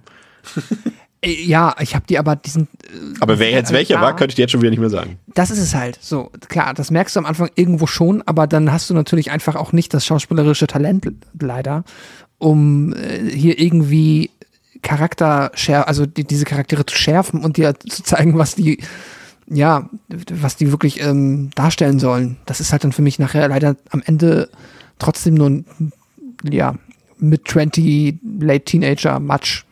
Ja. Also der Film, äh, da sind wir uns ja einig, ne, da muss man auch nicht drüber diskutieren. Der Film existiert natürlich nur, um eben auf diesem, gut für dich war es jetzt kein bekannter Name, aber für andere auf den bekannten Namen Joyride einzucashen. Ne? Also da muss man ja auch, da hat man ja auch wahrscheinlich kein Geheimnis draus gemacht. Also das ist, trifft ja letztendlich auch auf fast alle Horror-Sequels zu. Ne? Es gibt ja auch nur einen Freitag Ja, der klar. 13.4, weil der dritte erfolgreich war und so weiter. Also das ist äh, nur, es gibt eben Filme, bei denen man sich mehr Mühe gibt und Filme, bei denen man sich weniger Mühe gibt. Ne? Und hier frage ich mich halt, ähm, dass das irgendwie weird ist, weil wenn man auf den Namen Joyride halt eincashen will, warum macht man dann halt nicht auch einen Joyride-Film? Ne? Weil das Resultat, was du hier bekommst, ist, glaube ich, eigentlich nicht das, wofür die Leute den Film gekauft haben. Finde ich tatsächlich jetzt mh, auch. 2008, okay, verstehe ich komplett. Das ist halt, ähm, da bist du halt in der Welle drin, da musste jede B-C-Produktion halt vermutlich irgendwie, wenn sie Geld verdienen wollte, auf diese, auf das äh, Torture-Porn-Genre einzahlen. Aber 2014 finde ich ist auch schon wieder fast ein bisschen spät, oder? Ja. Ähm, also als, als dass das jetzt irgendwie nötig gewesen wäre. Also das ja sowieso nicht. Aber, aber du willst ja, wenn du, wenn, sag mal, nehmen wir mal an, du bist das jetzt so. Du hast den ersten Teil gesehen. Und dann denkst du dir, oh, das gibt einen dritten oder einen zweiten, wie auch immer, ne? Trifft ja auf beide Filme zu, letztendlich, was wir jetzt sagen. Und äh, da kriegst du doch absolut nicht das, was du erwartest. Also du, du, du Nee, denkst ja, du kriegst wieder Fall, so einen spannenden, spannenden Highway-Thriller und auf einmal kriegst du einen Torture-Porn. Denkst du, oh, hä? Und dann frage ich mich halt, warum sie das gemacht haben. Also ja, aber du, du kaufst den, also du weißt es ja in der Regel. Also sag mal, 2008 und so weiter noch nicht so, gut, da waren wir auch schon im Internet und so weiter. Aber ich sag mal so, die, die, auf den triffst du nicht so einfach, sag ich mal, in Recherchen und so weiter. Und du, das ist, die Wahrscheinlichkeit ist größer, dass du den zufällig irgendwie im Mediamarkt oder Saturn oder im USA, im, wie heißen da die Läden, im Target rumstehen siehst und dann überlegst, ah krass, den ersten fand ich ja eigentlich gut. Nehme ich den auch mal mit. So, das ist ja eigentlich normalerweise die Situation. Und dann kriegst du ja nicht überhaupt nicht das, was du haben willst eigentlich. Ja, das kann natürlich sein. Äh, Ich frage mich nicht, wie man dann auf die Idee kommt. Vielleicht wollten sie auch, quasi haben sie gedacht, okay, wir machen beides. Wir nehmen quasi die Leute mit, die den Film kaufen, weil sie Joyride mögen. Und gleichzeitig wird sich dann im Internet äh, Ja. verbreiten, dass das ein Torture-Porn-Film ist. Dann nehmen wir die Leute auch noch mit, die kaufen ihn dann einfach nur, weil sie gehört haben, das ist quasi Saw auf einer Straße. also, Ja, stimmt. Aber, also was ich nicht glaube, ist, ist, dass es jetzt nicht so ein, ähm, äh, nicht so ein Lizenzding im Sinne von, wir müssen alle acht Jahre einen Film machen, Nee, sonst verlieren wir ich auch nicht. die wertvolle Joyride-Lizenz. Okay. Das glaube ich auch nicht, ja. Ich finde, find, äh, der hat auch, äh, auch Ja, vor allem, an was sollen sie das auch verlieren? Es gibt ja, Ja. kein Auto oder so. Ja, ist ja ihre eigene. So, sorry. an, an, an, also es hat ein bisschen auch wenig Schauwerte, ne? also der hat auch keine guten, also das ist halt das, was ich dann wenigstens irgendwie erwarte, dass er dann halt ein paar coole Highway-Verfolgungsjagden oder sowas hat, aber der hat ja auch keine gut inszenierten Autoszenen oder sowas. ne? Es gibt mal so eine Explosion dort, als Rusty dort äh, so ein Auto halbiert mit seinem Truck und das so auch alles handgemacht ist, das muss man auch loben irgendwie, ne? Also die, die Spat-Effekte, die Explosion, das ist alles handgemacht. Das passiert heute in dem Sektor halt auch nicht mehr. Das ist alles CGI heutzutage. Das ist okay. Aber der hat halt trotzdem auch wieder so eine typisch ätzende Inszenierung, so ohne jegliches Gespür irgendwie für Ästhetik, ne? Also, weiß ich nicht. Ja, absolut. Jo. Das ist, ja. Ja. Gibt's Ja. wenig zu sagen tatsächlich. Also, äh, ja. Ich würde sagen, ich gebe dem, also ja, äh, also der Anfang ist, ja, also der Film, sagen wir mal so, der beginnt gleichzeitig mit seiner schlechtesten und seiner besten Szene. Die Sexszene ist die schlechteste Szene, allein von der Inszenierung. Da weiß man auch gleich, was folgt. Ich fand dann das mit dem festgebunden da auf dem Truck, das war wiederum für mich irgendwie gleichzeitig die beste Szene. Ähm, aber ja, also audiovisuell ist er noch mal unter dem zweiten Teil, würde ich fast sagen. Und wie gesagt, das verwundert halt auch nicht, wenn das Declan O'Brien ist. Ähm, aber der ist ein bisschen schneller. So, der hat nicht so unnötigen Ballast, auch wenn er jetzt eigentlich länger läuft als der zweite. Aber hier werden, werden halt die Leute eigentlich relativ zügig, äh, ziemlich munter und grafisch zerteilt und zermatscht und zerstückelt. Die Gorehounds kommen auf ihre Freude. Das ist zwar dann irgendwie so maximal weit entfernt von der Joyride-Idee, die J.J. Abrams mal hatte. klingt jetzt schon absurd, obwohl wir erst vor einer Stunde drüber geredet haben quasi, aber dass das mit J.J. Abrams zu tun hat. Und hier wird halt gesplattert, weil es keine Story-Ideen gibt. Und das ist ganz gut. Der zweite Teil hat dann noch versucht, irgendwie noch was da, hier und da was zu machen, ein paar Nebenplots und sowas alles. Und das macht er hier nicht. Der ist relativ stringent und ähm, geht dann halt in seine Torture-Porn-Gefilde ab und das weiß man aber eben, wie gesagt, scheinbar auch. Aber man wollte halt hier, glaube ich, Pascal, glaube ich, so ein bisschen, würde ich jetzt mal sagen, so auf, die, auf den letzten Zügen der Torture-Porn-Welle, da Mhm. gab es das ja noch ein bisschen, wollte man nochmal den Rest eincashen, was noch möglich war. Ähm, aber ansonsten, ja, ist halt, ich, ich finde es ein bisschen schade, dass Rusty Nail halt so sein Charisma komplett verloren hat. Ne? Wie gesagt, der macht Ja. sogar One-Liner in dem Film. Aber ich sag mal so schön, als leckere Fastfood-Mahlzeit ist der auch noch ganz okay. Nur die Zutaten sind halt sehr schlimm. Drücken wir es mal so aus. Äh, aber ich gebe dem so gleichbedeutend mit dem zweiten Teil, der halt, wie gesagt, besser aussieht minimal, aber dafür langweiliger ist, ähm, gebe ich dem hier, weil mir die Unterhaltung dann doch wichtiger ist, gebe ich dem drei, äh, zwei Sterne. Ich wollte gerade sagen drei. Hölle. zwei von fünf, nochmal klar und deutlich. Okay, alles klar. Ja. Ähm, ja, ist bei mir äh, ähnlich, ist es da auch so, ich muss sagen, äh, ja, ich, ich kann, äh, auch hier muss man komplett wissen, worauf man sich einlässt von vornherein. Und das ist hier schon wieder ein bisschen schwieriger, weil beim zweiten haben wir gesagt, klar, es geht jetzt Richtung Direct-to-Video, das heißt, was jetzt hier also an Qualitätssäulen fallen wird, wusste man. Dass es jetzt hier nochmal komplett ähm, in die, also dass es nochmal 100% auf Torture Porn und Saw ausgerichtet ist, hätte man jetzt nicht ahnen können. Ähm, aber dann finde ich halt auch, dass da zumindest auf der Ebene äh, grundsätzlich nicht mal so super scheiße ist. Wenn es einem jetzt wirklich darum geht, warum nicht Joyride 3? Ja. Wenn einem alles andere egal ist. so, dann ist es ja in Ordnung. Und aus der Hinsicht ähm, ist es jetzt bei mir auch eine, ich gucke Filme nicht nur dafür oder also das wird mir halt nie reichen. Deswegen finde ich den Film jetzt auch auf keinen Fall sehr gut oder sehr unterhaltsam. Aber gewissen Unterhaltungswert hat es dann halt doch. Deswegen bin ich jetzt ähnlich wie du aus anderen Gründen bei der gleichen Wertung, gibt ihm auch zwei von fünf. Ähm, hier sind halt die Figuren für mich komplett nix. Das war halt das, was den zweiten ähm, so halbwegs gerettet hat. Und ja, hier hast du dann halt den Gore-Part mit den praktischen Effekten, der zumindest auf der Ebene gar nicht mal der schlechteste ist. Aber das war's dann auch. Ja. Ja, das war doch schön. Aber es hat doch trotzdem Spaß gemacht, das zu gucken. Ne? Also Ja, auf jeden nicht- Fall. Da war ja auch alles 90 Minuten, alles entspannt. Ich bin auch noch bei der Recherche. André hat uns doch letztes Mal von diesem einen Film Monster Man erzählt, wo da eine Monster Truck die Jugendlichen da irgendwie verfolgt. Den habe ich mir jetzt, der, der ist mir jetzt bei der Recherche auch noch mal ein bisschen untergekommen. Den will ich jetzt unbedingt sehen. Also wirklich ein Monster Truck Fahrer. Also Monster sitzt im Monster Truck und macht Menschen platt oder will sie umbringen oder sowas. Also das klingt so vielversprechend. Den müssen wir, glaube ich, auch noch mal machen. Und dann fiel mir noch ein anderer Film ein. Ähm, un, unhinged, heißt es so? Schreibt, schreibt man das? Spricht man das, Das so ist aus? ein Wort auf jeden Fall. Das spricht man auch so aus, ne? So entrückt. Ja. Und äh, von 2020 mit Russell Crowe, wo äh, er auch so ein wütender Autofahrer ist oder so, so SUV-Fahrer ist. Und irgendwie äh, trifft er auf eine Frau und irgendwie regt er sich über diese Frau auf. Ich weiß nicht mehr genau wie, ich hatte den gesehen, aber es war auch so beiläufig. Und dann verfolgt er sie auch durch die ganze Stadt und mordet halt auch irgendwelche Leute ab und sowas. Ist, äh, sag mal, Fans von, von Joyride Dead Ahead und von Joyride Roadkill, die werden vielleicht auch die Freude äh, mit Unhinged haben. ja, aber ansonsten ähm, soll es das im Prinzip für heute gewesen sein. Worum es nächste Woche geht, wisst ihr Bescheid. Äh, The Sadness, ähm, seid unbedingt dabei. Dann ist André auch wieder dabei. Ich glaube, wir haben das heute auch zu zweit äh, Classic, im, im Classic-Theme, ähm, ganz gut über die Runden gebracht und äh, wir hoffen, ihr hattet viel Spaß und seid dann auch beim nächsten Mal wieder dabei bei Devils and Demons mit Pascal und mit mir, mit Chris. Macht's gut. Ciao. Tschüss.